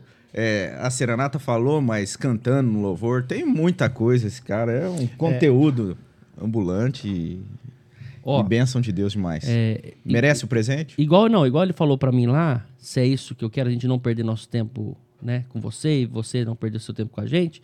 Eu quero te falar aqui, você, como é que foi seu tempo? Que você acha que você perdeu seu tempo? Depende da sua resposta aí, tem um benefício. Não, é, eu, eu só quero dizer para vocês que eu fui edificado aqui nesta manhã. Ô, Glória. né? E eu senti que Deus está entre nós. Amém. E quando Deus está entre nós, coisas acontecem. Não é a gente que faz acontecer. Ó, rapaz. E não era pra responder desse jeito, né? Que a gente fica emocionado, porque a nossa, a nossa missão aqui é edificar o, o, o, o crente, né? O servo de Deus e tudo mais. E a gente se pergunta: será que a gente está no caminho certo nesse podcast? Será que é isso que a gente. E você falar dessa forma, você até me emociona, então você vai levar uma lembrança para casa. Dá uma olhada nessa. Ahá, garoto! Rapaz, olha, eu. Você esperava por essa, não? Não. É, vocês não sabem. é, eu sou apaixonado por canecas. Você gosta? Gosto. Tem uma coleçãozinha de canecas lá.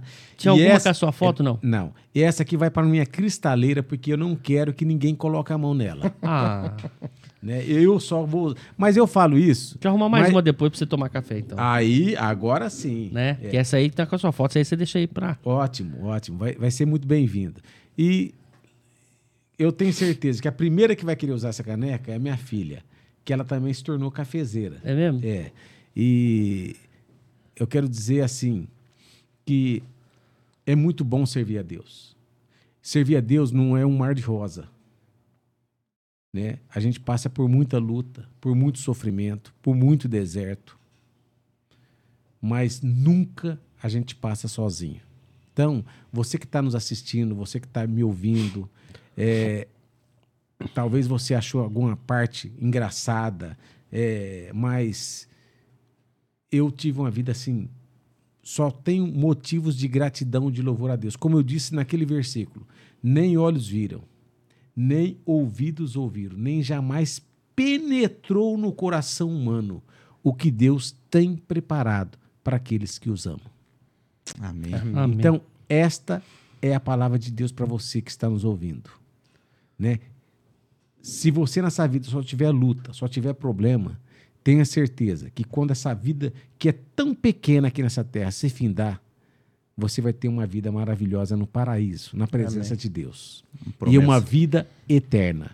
Amém. Amém. Esta vida é passageira e é muito rápida, mas a nossa vida eterna será gloriosa, será inquestionável, será. Não tem como descrever, não tem como descrever o que vai ser a nossa vida na presença de Deus, louvando, glorificando, adorando ao Senhor, a Deus Pai, a Deus Filho e a Deus Espírito Santo. Amém. no mundo tereis aflições, mas tem de bom ânimo.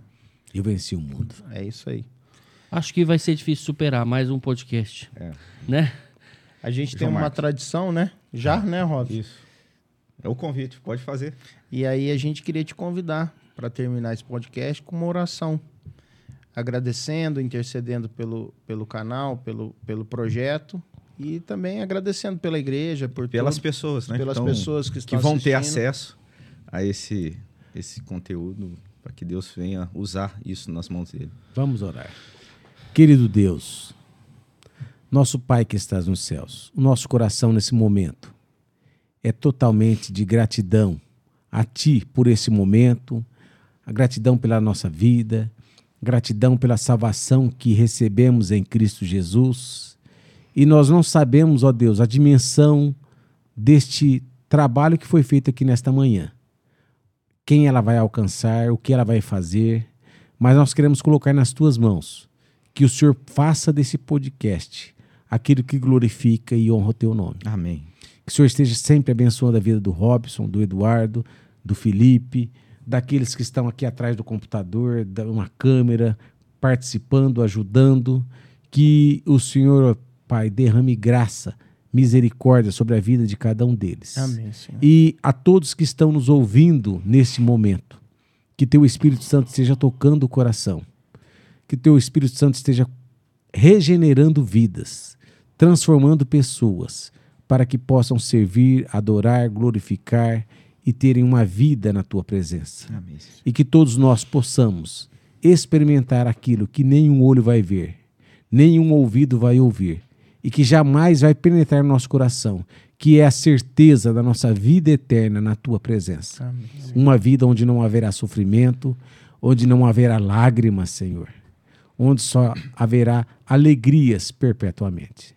Seja louvado, glorificado o teu nome, que o Senhor abençoe os pastores da nossa igreja, que o Senhor abençoe os presbíteros, que o Senhor abençoe os diáconos, que cada membro, Senhor, do mais novo ao mais idoso, sejam alcançados, tocados, transformados, consolados pelo teu Espírito Santo. Bendito seja o teu nome, agora e sempre. Amém. Amém. Amém. Glória a Deus, foi um privilégio, João Marcos. Muito obrigado por esse momento. Obrigado você que acompanhou esse podcast. Fica aí o convite para você se inscrever no canal, ativar as notificações e acompanhar o próximo episódio aí que também promete e um trabalho para honra e glória de Deus. Obrigado a todo mundo aí, Felipe. Obrigado, obrigado, João Marcos, pela sua presença. Eu é que agradeço a vocês o convite e estou à disposição para o que vocês precisarem de mim, podem contar comigo. Obrigado, João. Tá fechado. Valeu, Eduardo. Valeu, obrigado, Robinho, mais uma vez. Pode terminar, meu amigo. Grande abraço, fique com Deus, que Deus abençoe a sua vida e até logo mais no próximo episódio. E esse foi mais um. Calvinamente Podcast. Valeu. Valeu.